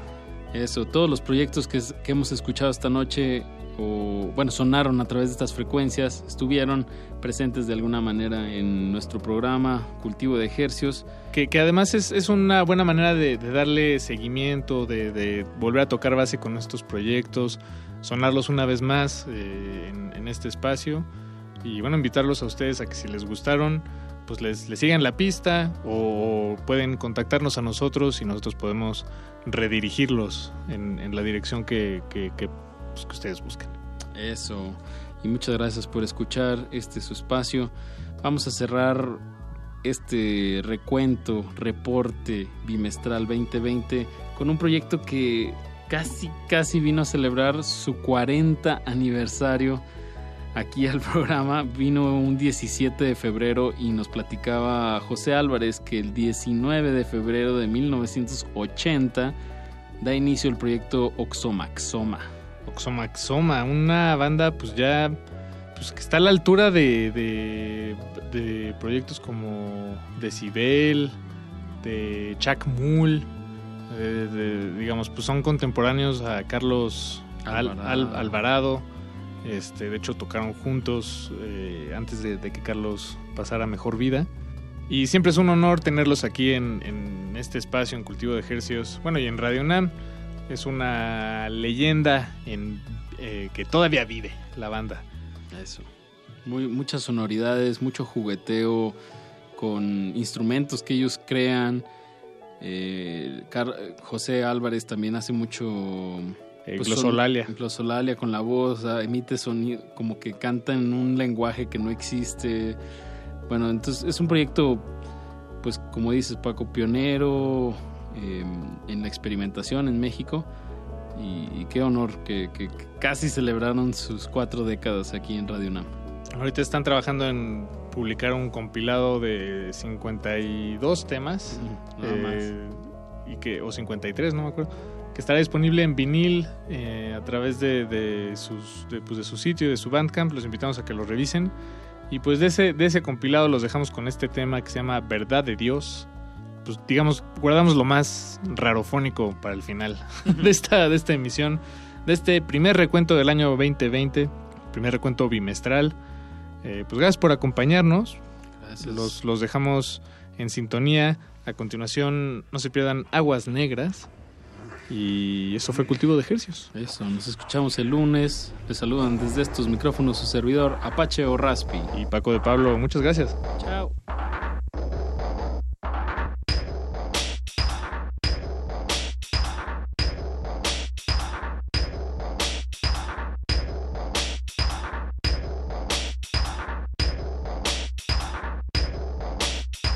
He gotten smoking, bites to cook. Kiri Vesai, Eurevon. Aquinas blocking, fights soon. Tiger is blocking, runs down.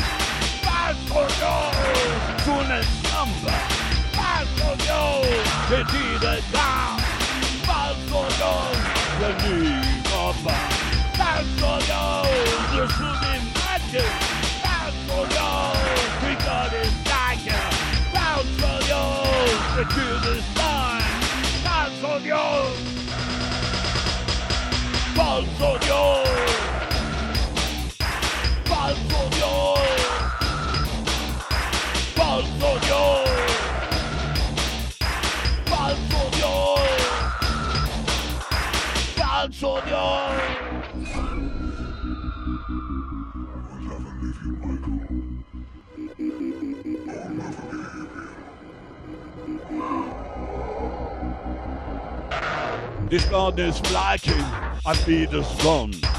We should go by laughing guts. No excessive gaire blond. Hakure bakken, korelo back. Surgatse bairolot. Silve mage, wakure back. And I should go to a back. Gurre lasses, you can't go back.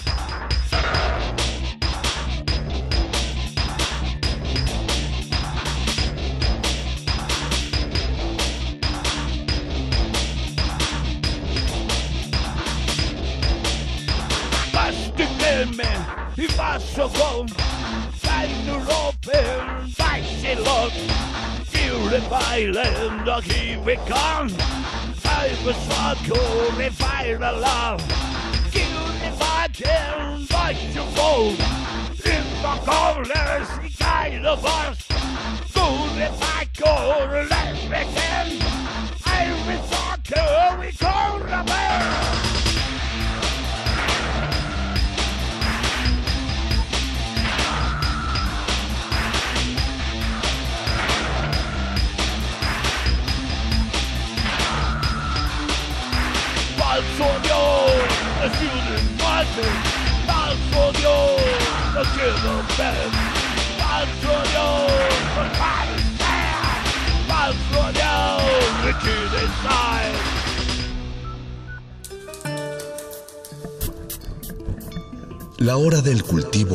terminar. Así, el sonido podrá florecer.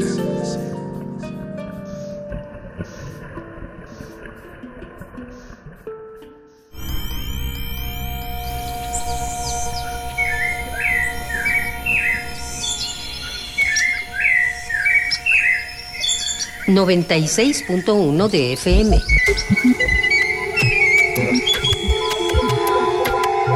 X e, U, N. Radio UNAM. Experiencia sonora.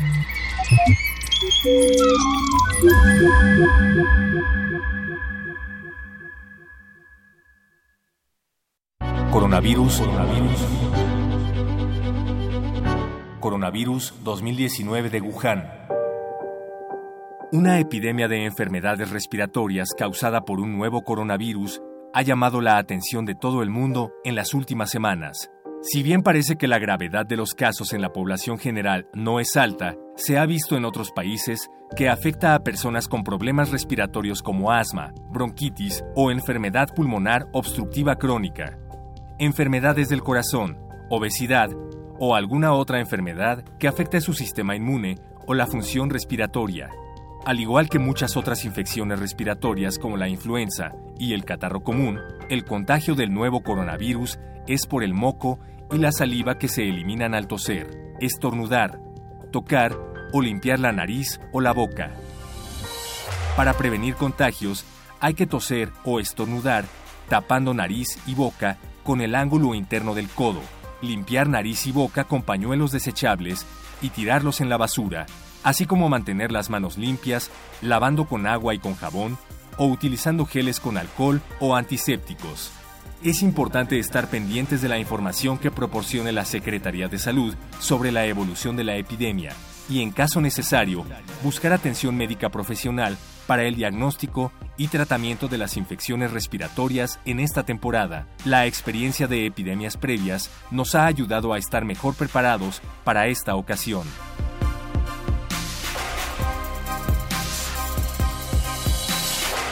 Radio UNAM. Experiencia sonora.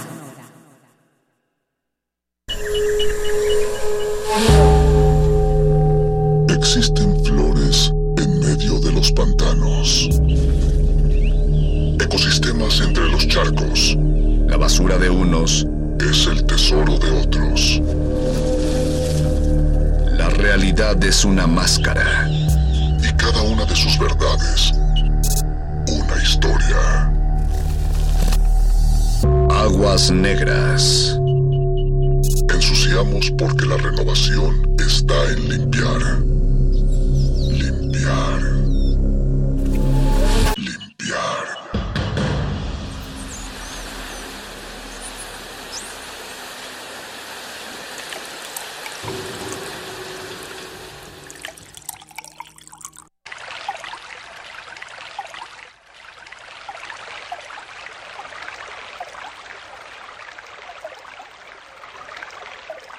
La fauna abismal o fauna avisopelágica hace referencia a todas aquellas especies marinas que habitan en lo más profundo de los mares y océanos.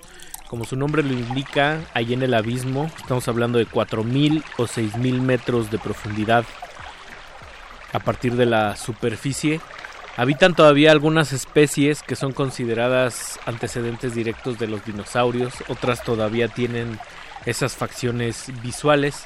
Y en sentido figurado, para bien o para mal, eh, si uno decide sumergirse en la profundidad, siempre encontrará cosas sobre uno mismo, mensajes ocultos y quizás lo que vea es una revelación, una idea muy brillante o algo que realmente no quería saber.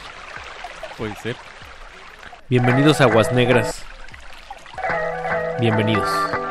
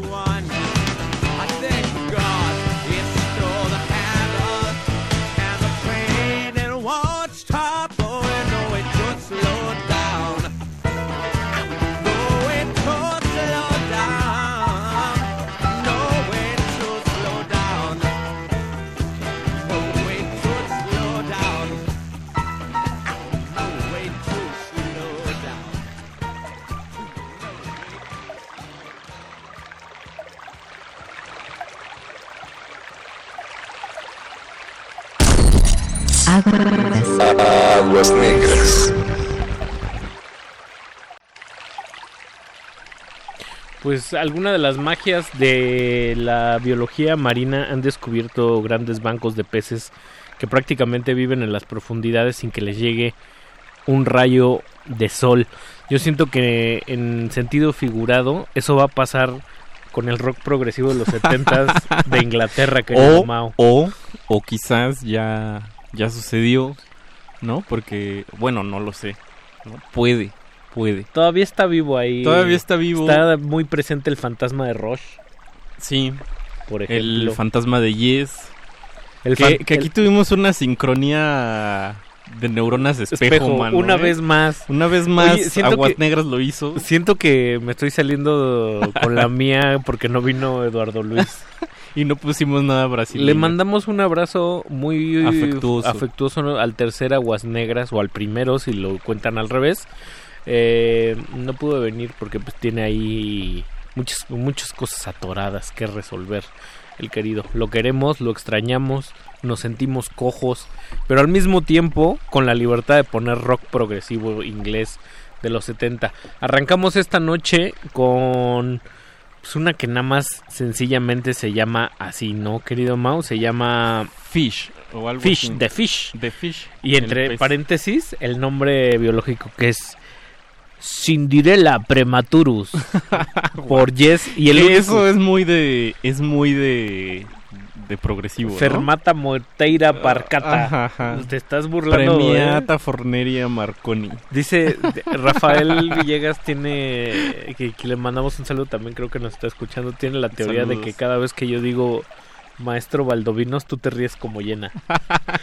Sí, mira, sí, fu- funcionó. Sí, sí, claro, está en lo corrupto. Que sabes, ahorita que estabas diciendo que si desaparecía o no desaparecía, eh, siempre que haya un poco de...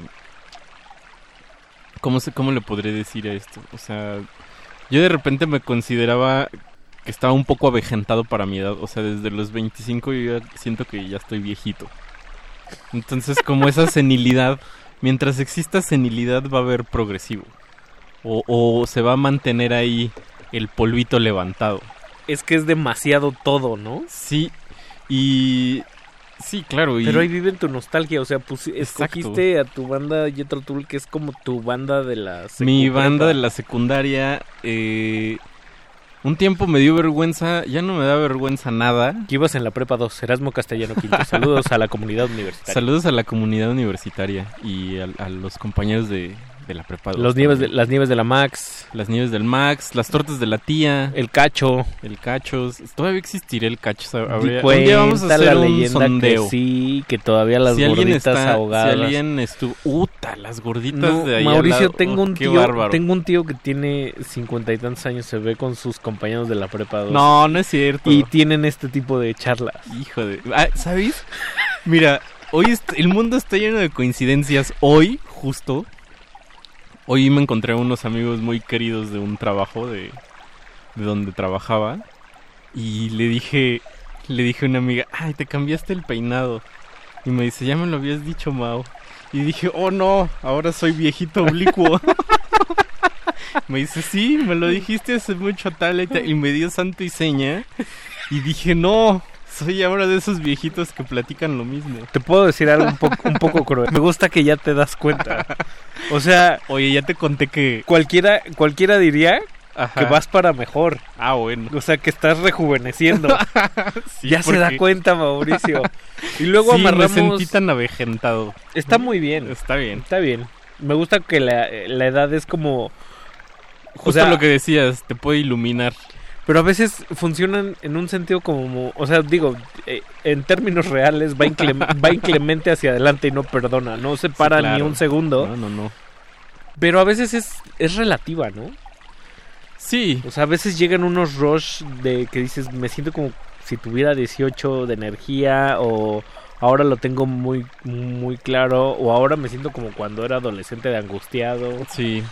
Va, Sí. viene el- esa percepción. Va y viene. Sí, ¿no? es, digamos que justo la, la percepción no es no es tan plana, digamos, va y viene y tiene sus crestas y tiene sus valles también. Y, y valles profundos también, ¿no? Y pues te metiste a la profundidad para meterte ahí en la flauta de Ian Anderson y traernos una rola de Jethro Tull. De Jethro Tull, que, que seguro, ah, ya se fue Don Agus, pero se la hubiéramos dedicado. Es, pro- es maestro progue. Es maestro, no progresista, sino progresivo. progresivo. yo, digo, yo creo que sí es progresista. progresista, has de ¿tú ver- crees? Luego te cuento. este y arrancamos la noche con esta que habíamos dicho. Creo que es el único disco que me gusta de Yes, el Frágil. El frágil, sí, está Sí. bueno. Sí, Oye. ¿tú- ¿te gustaría ser viejito progre? Me gustaría ser ¿O viejito menos frágil. progresivo o, o progresista? Yo ¿Viejito progresivo? Movimiento naranja.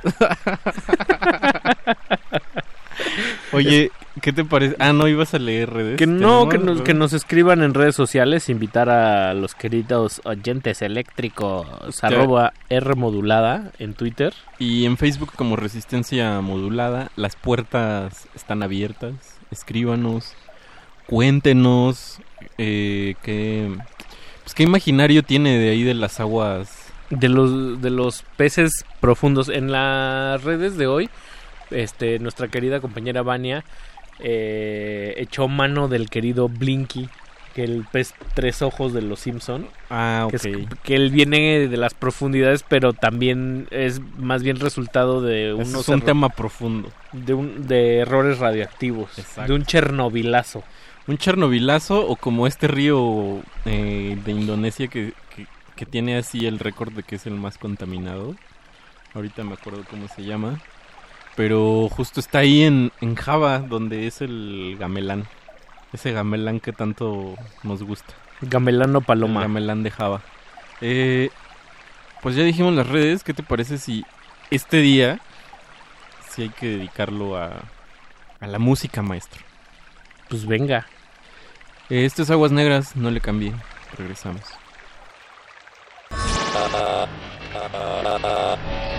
Aguas Negras.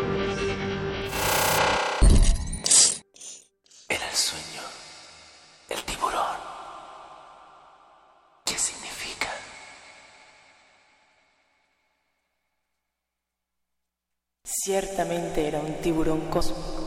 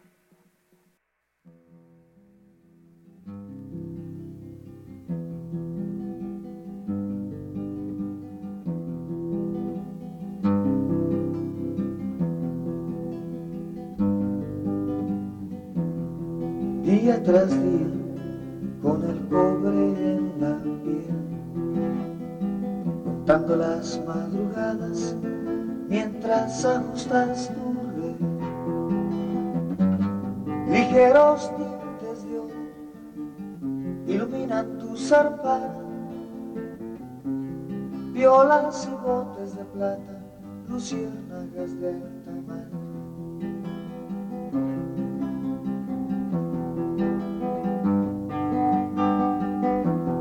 En la bocana, las gaviotas de papel anuncian manchas de vida que te podrán proveer poder vivir un poco, de vender sudando tu trabajo. Algo en la brisa del mar hace que no lo mandes a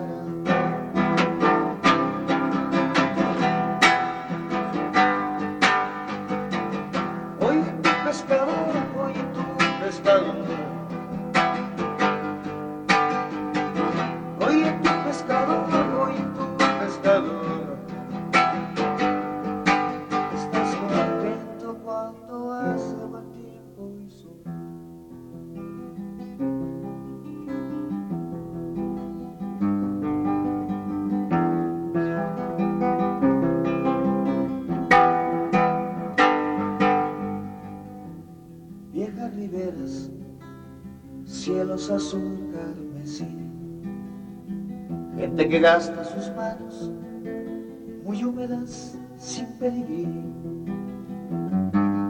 historias llenas de escamas, cuentos salinos de otoño, licores que rompen vidas sin avisar en retoño.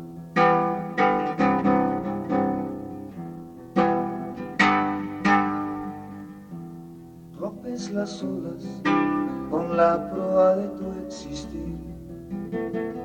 Diez veces un caracol justifica un sentir. Conociendo la tormenta, sabiendo lo que es un ciclón. Corrientes y brisas marinas conforman así tu canción.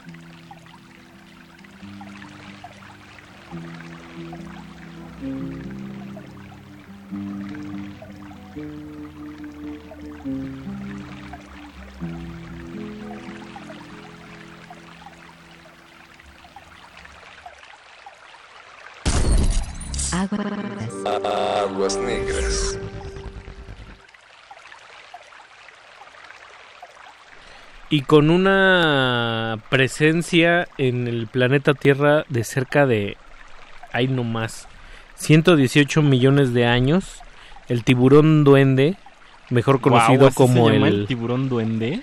o el tiburón que protege Mauricio Ajá. a la Tierra, alias el Mitsukurina austoni. Wow. Es uno de los animales más antiguos que habitan en el planeta Tierra y lo puedes encontrar en América Latina, en Canadá, en Estados Unidos, ciertas regiones de Japón. Y sigue, Órale. sigue vivo a- hasta nuestros días en Bueno. las meras profundidades. Porque no, digamos que no hemos enviado la contaminación hasta allá, o quién sabe, ¿no? Es, es como una tierra, bueno, no es tierra, más bien es un lugar al que no hemos podido meter mano, quizás El- como quisiéramos. El Jin dice, ojalá no, toco madera. El Jin dice toco madera, el Yang dice todo a su tiempo. Todo a su tiempo.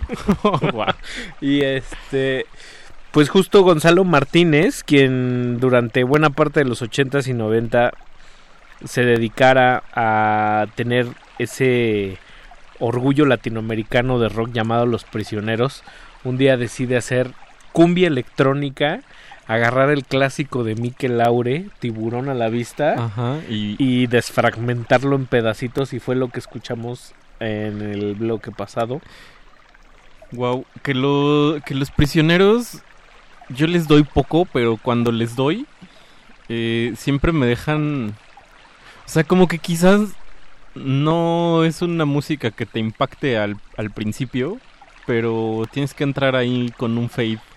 Cuando con un fade in muy Sí. suavemente para ir entendiendo todo el contexto en el que son muy listos. Cuando comprendes bien la época, el momento y la forma en la que está estructurada la de por qué no se van. Eh, puta. Sí, claro. Por ejemplo, o sea, que sigue vigente hasta nuestros días, así llamando Visionarios. occidentales de segunda mano, todos los que, que- todo, o sea, tan solo hace eh, hace un par de años estaba de moda decir que alguien se le tuvo la ocurrencia que se convirtió como en un trend de la clase media media alta que la Ciudad de México era el nuevo Berlín. No, Quedaba no quedaba muy bien por qué no se van, Claro. ¿no? O Sí, que les si dicen aquí no entienden tu arte, mejor vete. Sí, o, o- o cuando dicen es que la mañana está muy londinense, ¿no? Me encanta cuando está así. O sea, cuando hablan de la mañana londinense se refieren a que está nublado, pues. wow. Y bueno. Es un tremendo rodeo, pero bueno. Luego metimos la mano bien, bien, bien, bien profundo en una cosa ninguneada y profunda que es el rock mexicano. Eh, metimos la mano todavía más abajo que es en los 80. Metimos Sí. más abajo en el ro- en, En esa el rock rupestre, que rup- todavía es más Es abajo. como entre la trova y el urbano está el rupestre. Sí. Y están los discos todos empolvados de Rodrigo González con en su- una ruina de edificio. Con ahí en una pila, ¿no? En un Sí. eh, uno, uno de esos demolidos. Exacto. Y metimos la mano fuera de sus hits y encontramos esta cosa hermosa que viene de sus años de pues él de dónde era de Tamaulipas. Él era de Tamaulipas y... Pero también es como de estos personajes que logran aprop- O sea, que no la ciudad... Bueno, quizás sí, un poco también, ¿no? La, la ciudad se apropia de ellos. Ellos también hacen lo mismo con la ciudad. Y...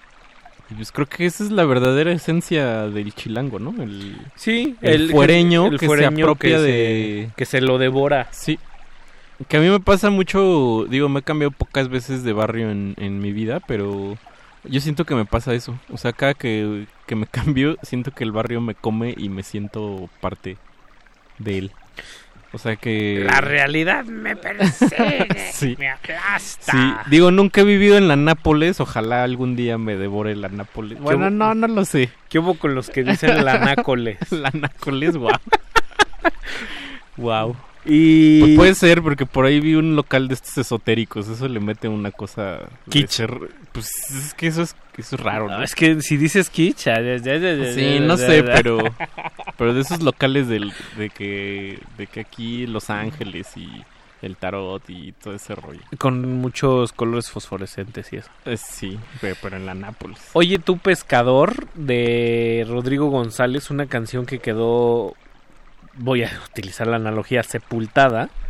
Literal. Hasta, hasta 1993 que sacaron un disco eh, póstumo, Pentagrama, que traía todas estas canciones sueltas que si era... no me equivoco, es el azulito, ¿no? El de la portadita azul. No, el azulito era el Ah, de ese no los- estoy loco. El de, El de el Aventuras lo- en el DF. Que era el- casi todo el en vivo del Café de los Artesanos. Ajá, sí es cierto. Y pues bueno, oye tú pescador, se oye todavía pues esta tradición guapanguera de Rodrigo, ¿no? Todavía de provincia.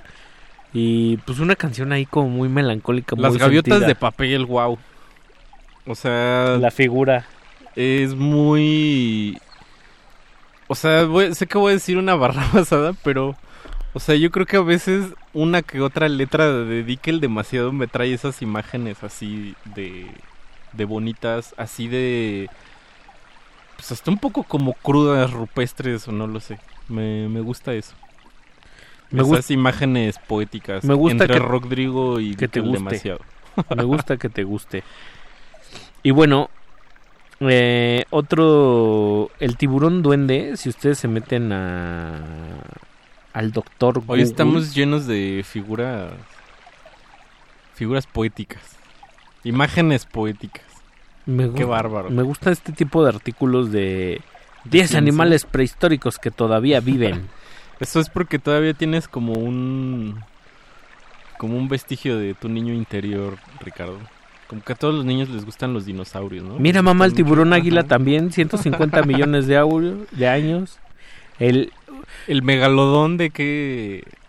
Habría que... Te voy a romper el corazón, el megalodón no existe. Ay, no, claro que sí. Es una invención de Hollywood, Mauricio. No, claro que no. Ah. Yo, de- yo digo, Por favor. mis mis 100 revistas que tuve de niño de dinosaurios, ahí venía. Lo vamos a lo vamos a lo vamos a cotejar, pero o sea, sí sí entiendo la película pues, pero según yo sí existía. Bueno, entonces qué? Me gusta el- la onda del lodo. Del lodo. Es como me, me metió un megalodón. Es como. Como, Un ¿sabes? Hice cosas muy bárbaras el fin de semana. ya, sí. Megalodón ahí. Y por eso no puedo levantarme hoy. o- Todo pantanado. Oye, pues ¿qué? ¿Seguimos o qué? No quiero seguir. Y te lo voy a poner así. Voy a secuestrar este espacio. Ajá. Si no se aparece Ah, en los siguientes 30 minutos en Twitter, Pablo Extinto. Vamos a dejar un silencio Estoy radiofónico. Sumamente preocupado. Estamos muy preocupados porque pues, no se ha reportado, oye. Deja hago un comercial. Eh, Mixcloud diagonal Aguas Negras RM. Ah, qué ya bien. están todos los episodios de. Bueno, falta uno. ¿Cuál? Este.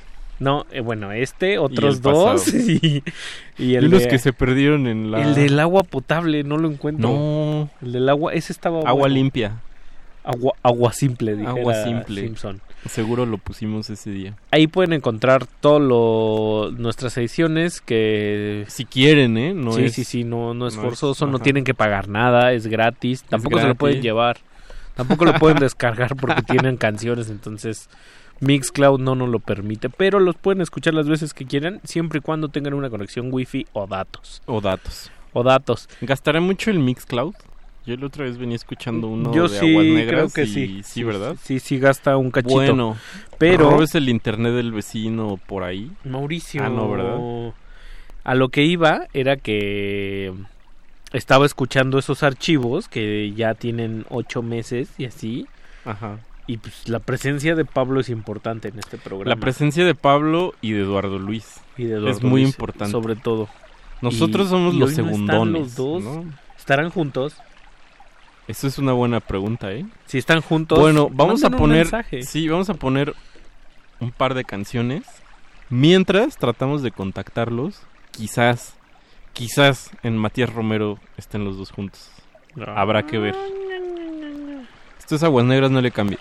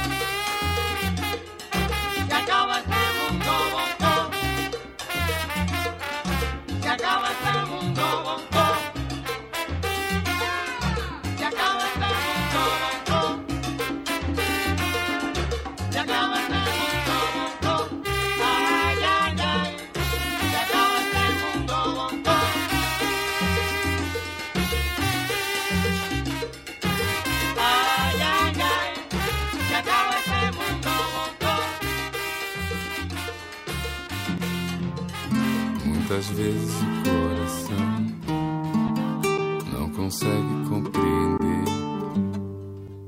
o que a mente não faz questão, nem tem forças para obedecer. Quantos sonhos já destruí e deixei escapar das mãos.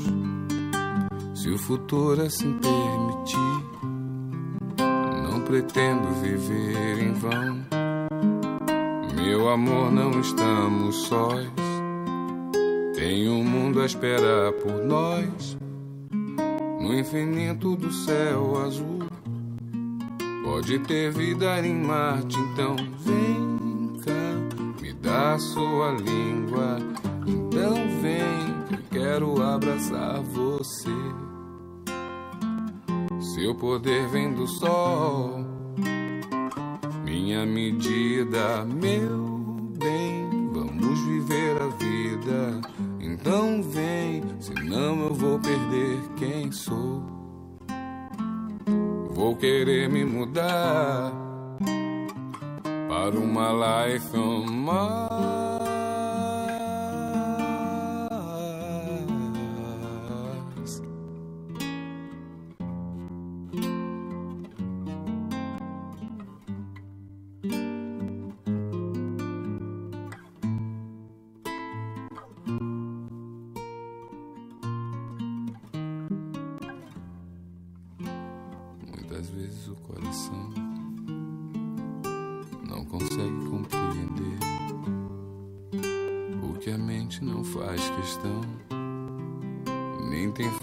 Para obedecer. Quantos sonhos já destruí e deixei escapar das mãos. Seu futuro assim permitir, não pretendo viver em vão. Meu amor, não estamos sós. Tem um mundo a esperar por nós. Infinito do céu azul. Pode ter vida em Marte, então vem cá, me dá sua língua. Então vem que eu quero abraçar você. Seu poder vem do sol, minha medida. Meu bem, vamos viver a vida. Então vem, senão eu vou perder quem sou. Oh, oh, oh, vou querer me mudar para uma life on Mars.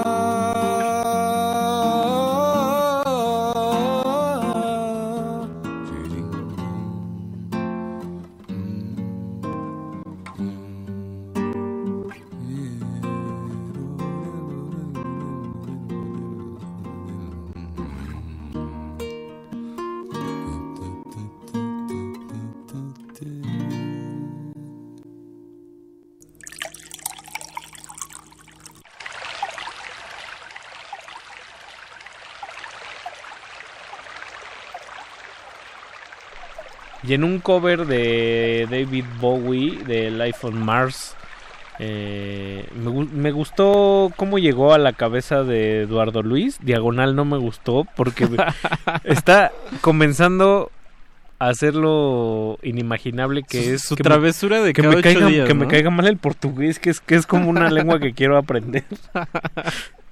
Sí, bueno, últimamente Eduardo Luis trae un trae un, un, este Te queremos, ¿cómo le- chamo. Te queremos, chamo, pero no, trae como una cosa muy brasileña ahora, ¿no? Pues O está sea, estudiando portugués. Mientras, bueno, pero mientras no empiece a ser feliz este en exceso, Ah, o con sea, mucha samba, ya Tú o quieres sea, que te pongan puro bosa, ¿no? Tú eres más de bosa, él es más de samba. como eh, sí. No, híjole, no, no, no. No, eh, pero bueno. El caso es que lo volvió a hacer. Una rencilla. No vino, no vino, pero pero dejó su travesura.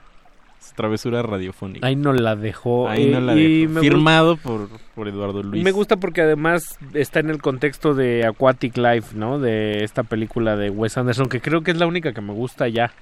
Ah. Ya no puedo. Yo pensé, hace rato comentábamos, pensé que era la de los exploradores. Moonrise Kingdom. Ajá, que Creo que es la que menos me, me gusta, dijiste sí. que te gustó y dije, oye, no, Ricardo, ¿qué te pasa? Ah, ¿qué tiene? Y si me gustara, ¿qué? No, pues yo te Y si dijera, me gustara, dijera, ¿qué? dijera Bora, yo respeto. Yo respeto, Yo yo, respeto. yo respeto. Pero, pero, ajá. Entonces, Seu George, que se la pasa haciendo covers de Bowie en portugués en toda la película, fuera de ella, y ha tenido, Fuera ha de ella tenido un también. éxito inusitado, sí. Wow, es como... Ha estado en festivales haciendo solo ese número. No, ¿en serio? Vestido de como Wow. estos cuates del Belafonte, de, Es que era como se como- llamaba el... Órale. El, ¿Cómo se llama? El, el submarino. De hecho, que Belafonte Sensacional trae toda su... De ahí, Ah, todo, de ahí trae todo se mucho, ¿no? inspiró de Sí. ahí. Órale. Bueno. ¿Y antes a quién escuchamos, Mau? Y antes escuchamos al maestro... Maestro. Maestro Héctor Lavoe y Willy Colón. Nomás. Ahí ¿Qué- nomás. ¿Cómo se llama esa canción? Se llama... Se acaba... Se acaba este mundo. Que se acaba este mundo. Que se acabe. Que se pudra. Última extinción. Y en, así en lo más profundo y en lo más recóndito, ya que no haya nada, nada, pero nada. Y dijera el muchachito de crónica de un desayuno, o que los marcianos vinieran y nos atacaran, o una guerra así, ¡uh! y que no hubiera nada, pero nada. Esa... ¿Qué harías? No sé. O sea, si... Podría tener la esperanza de que en el charquito de agua pudiera florecer otra vez En- algo. Quizás ya no tan parecido a nosotros, pero algo. Arroba R modulada en Twitter. Y arroba... Ah, no. Y resistencia modulada en Facebook. Escríbanos. No, no supimos nada de nuestros queridos ausentes. Voy a checar porque igual no chequé bien, ¿sabes? Vamos a darle un refresh. Ah, no, no está. Pero saludos a José Luis Dueñas, que anda por ahí escuchándonos. Saludos, José Luis. Saludos, José Luis. Vamos a excavar más profundo, Mauricio. Dale un refresh. O sea, de verdad ya me preocupé que, que el señor Pablo Extinto no está. Que, ¿Qué vamos a escuchar? Que tampoco oye ni un tweetcito de Eduardo Luis ni nada, ¿verdad? Que se ¿Tampoco? corte una flor de su jardín. Bueno, lo vi.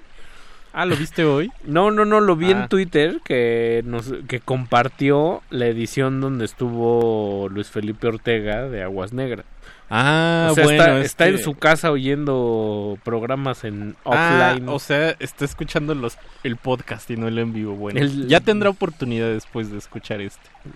Claro, si lo subimos. Sí lo vamos a subir. bueno, lo que sigue, tú la pusiste, es Beth Gibbons. Puta. Eh, se llama algo así como... Mar de arena. Sand River. Ah, no, Río de Arena. Río de Arena. Río de Mira, Arena. pu- puras imágenes bonitas hoy con... Un programa de radio con mucha imagen. Pues era como buscar, ¿no? En lo Sí, más profundo. está muy Peces, bien. peces que aparentemente ya no existen. Esto ni es Portishead, ni es Tok Tok. Es Beth Gibbons con alguien de Tok Tok. Ah, es con... Rusty Man. Ah, ok. Que no es el En Paz Descanse. Sí, yo pensé que era Mark, Hollis. No, no, no. Oye, Es Mark Hollis... Sí es muy bueno revisitarlo. Y también este cuate, Rusty Man, si pueden denle a sus discos de ¿Ah, sí? solista el año pasado, se aventó una brutalidad que está hermoso. Ah, mira. Ahí sí, Pues sí bueno. pueden, lo edita la domino.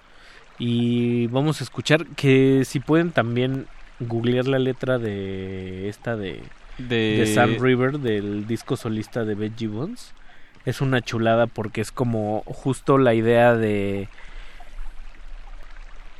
de irse a lo tan a lo profundo que es llegas a un como yo me imagino como en, los caballeros del zodiaco cuando ya pasan este mundo y el cielo es el mar Ah, ok. cuando ya están como en una realidad paralela Ajá. llegas a un río de pura tierra que es como un lugar que Beth Gibbons en la canción parece que se encuentra para que ya nada le haga daño y todo está muy bien.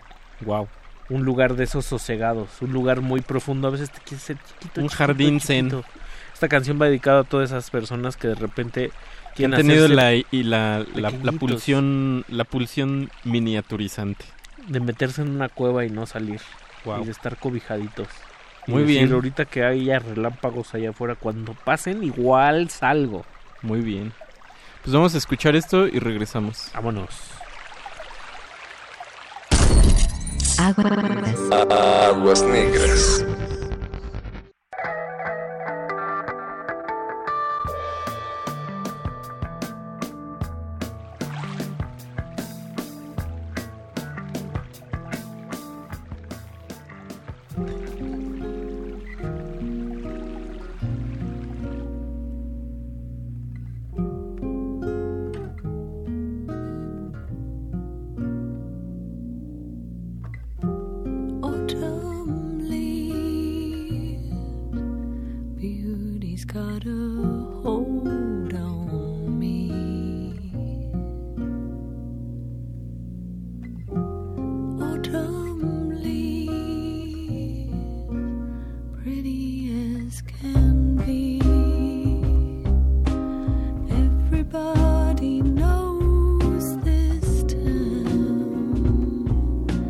Shine.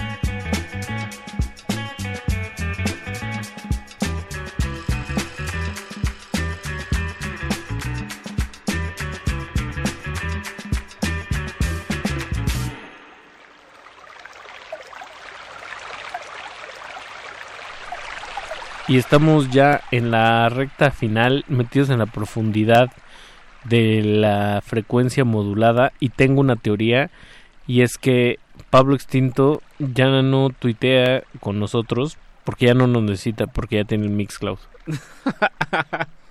Ah, muy bien. Tiene Me gusta mucho cuando, microcosmos cuando sonoro. siempre hay alguna manera de, de leer la situación a tu favor. El autoconsuelo. sí. Muy bien. Eh, grandes este, clases de interpretación. Muy bien, Ricardo. Eduardo Luis Hernández. ¿Ya escribió? No. Ah, hijo de estoy despidiendo. Eduardo Luis Hernández. Ricardo Pineda. Mauricio Orduña. Eh, Esto- José de Jesús Silva en La operación en los contra- técnica. en los controles. Los control machete. Control cachete. Y pues ya, ¿no? Este, vámonos, nos escuchamos el siguiente jueves. ¿El siguiente jueves vamos a estar o no? Vamos a estar. Vamos a estar. Vamos a estar y vamos a hacer una. Les avisamos que, que hay por ahí. Vamos a tener una. Una transmisión, un experimento especial que tiene que ver con los celulares y las Instagram Stories. Muy bien. Así Bueno. que si usted sigue a. Si a usted es muy visual. O sigue Aguas Negras en Instagram. Ajá. Abusado porque puede salir en el radio. Va. Cuídese. Nos escuchamos el próximo jueves. Buenas noches. Buenas noches.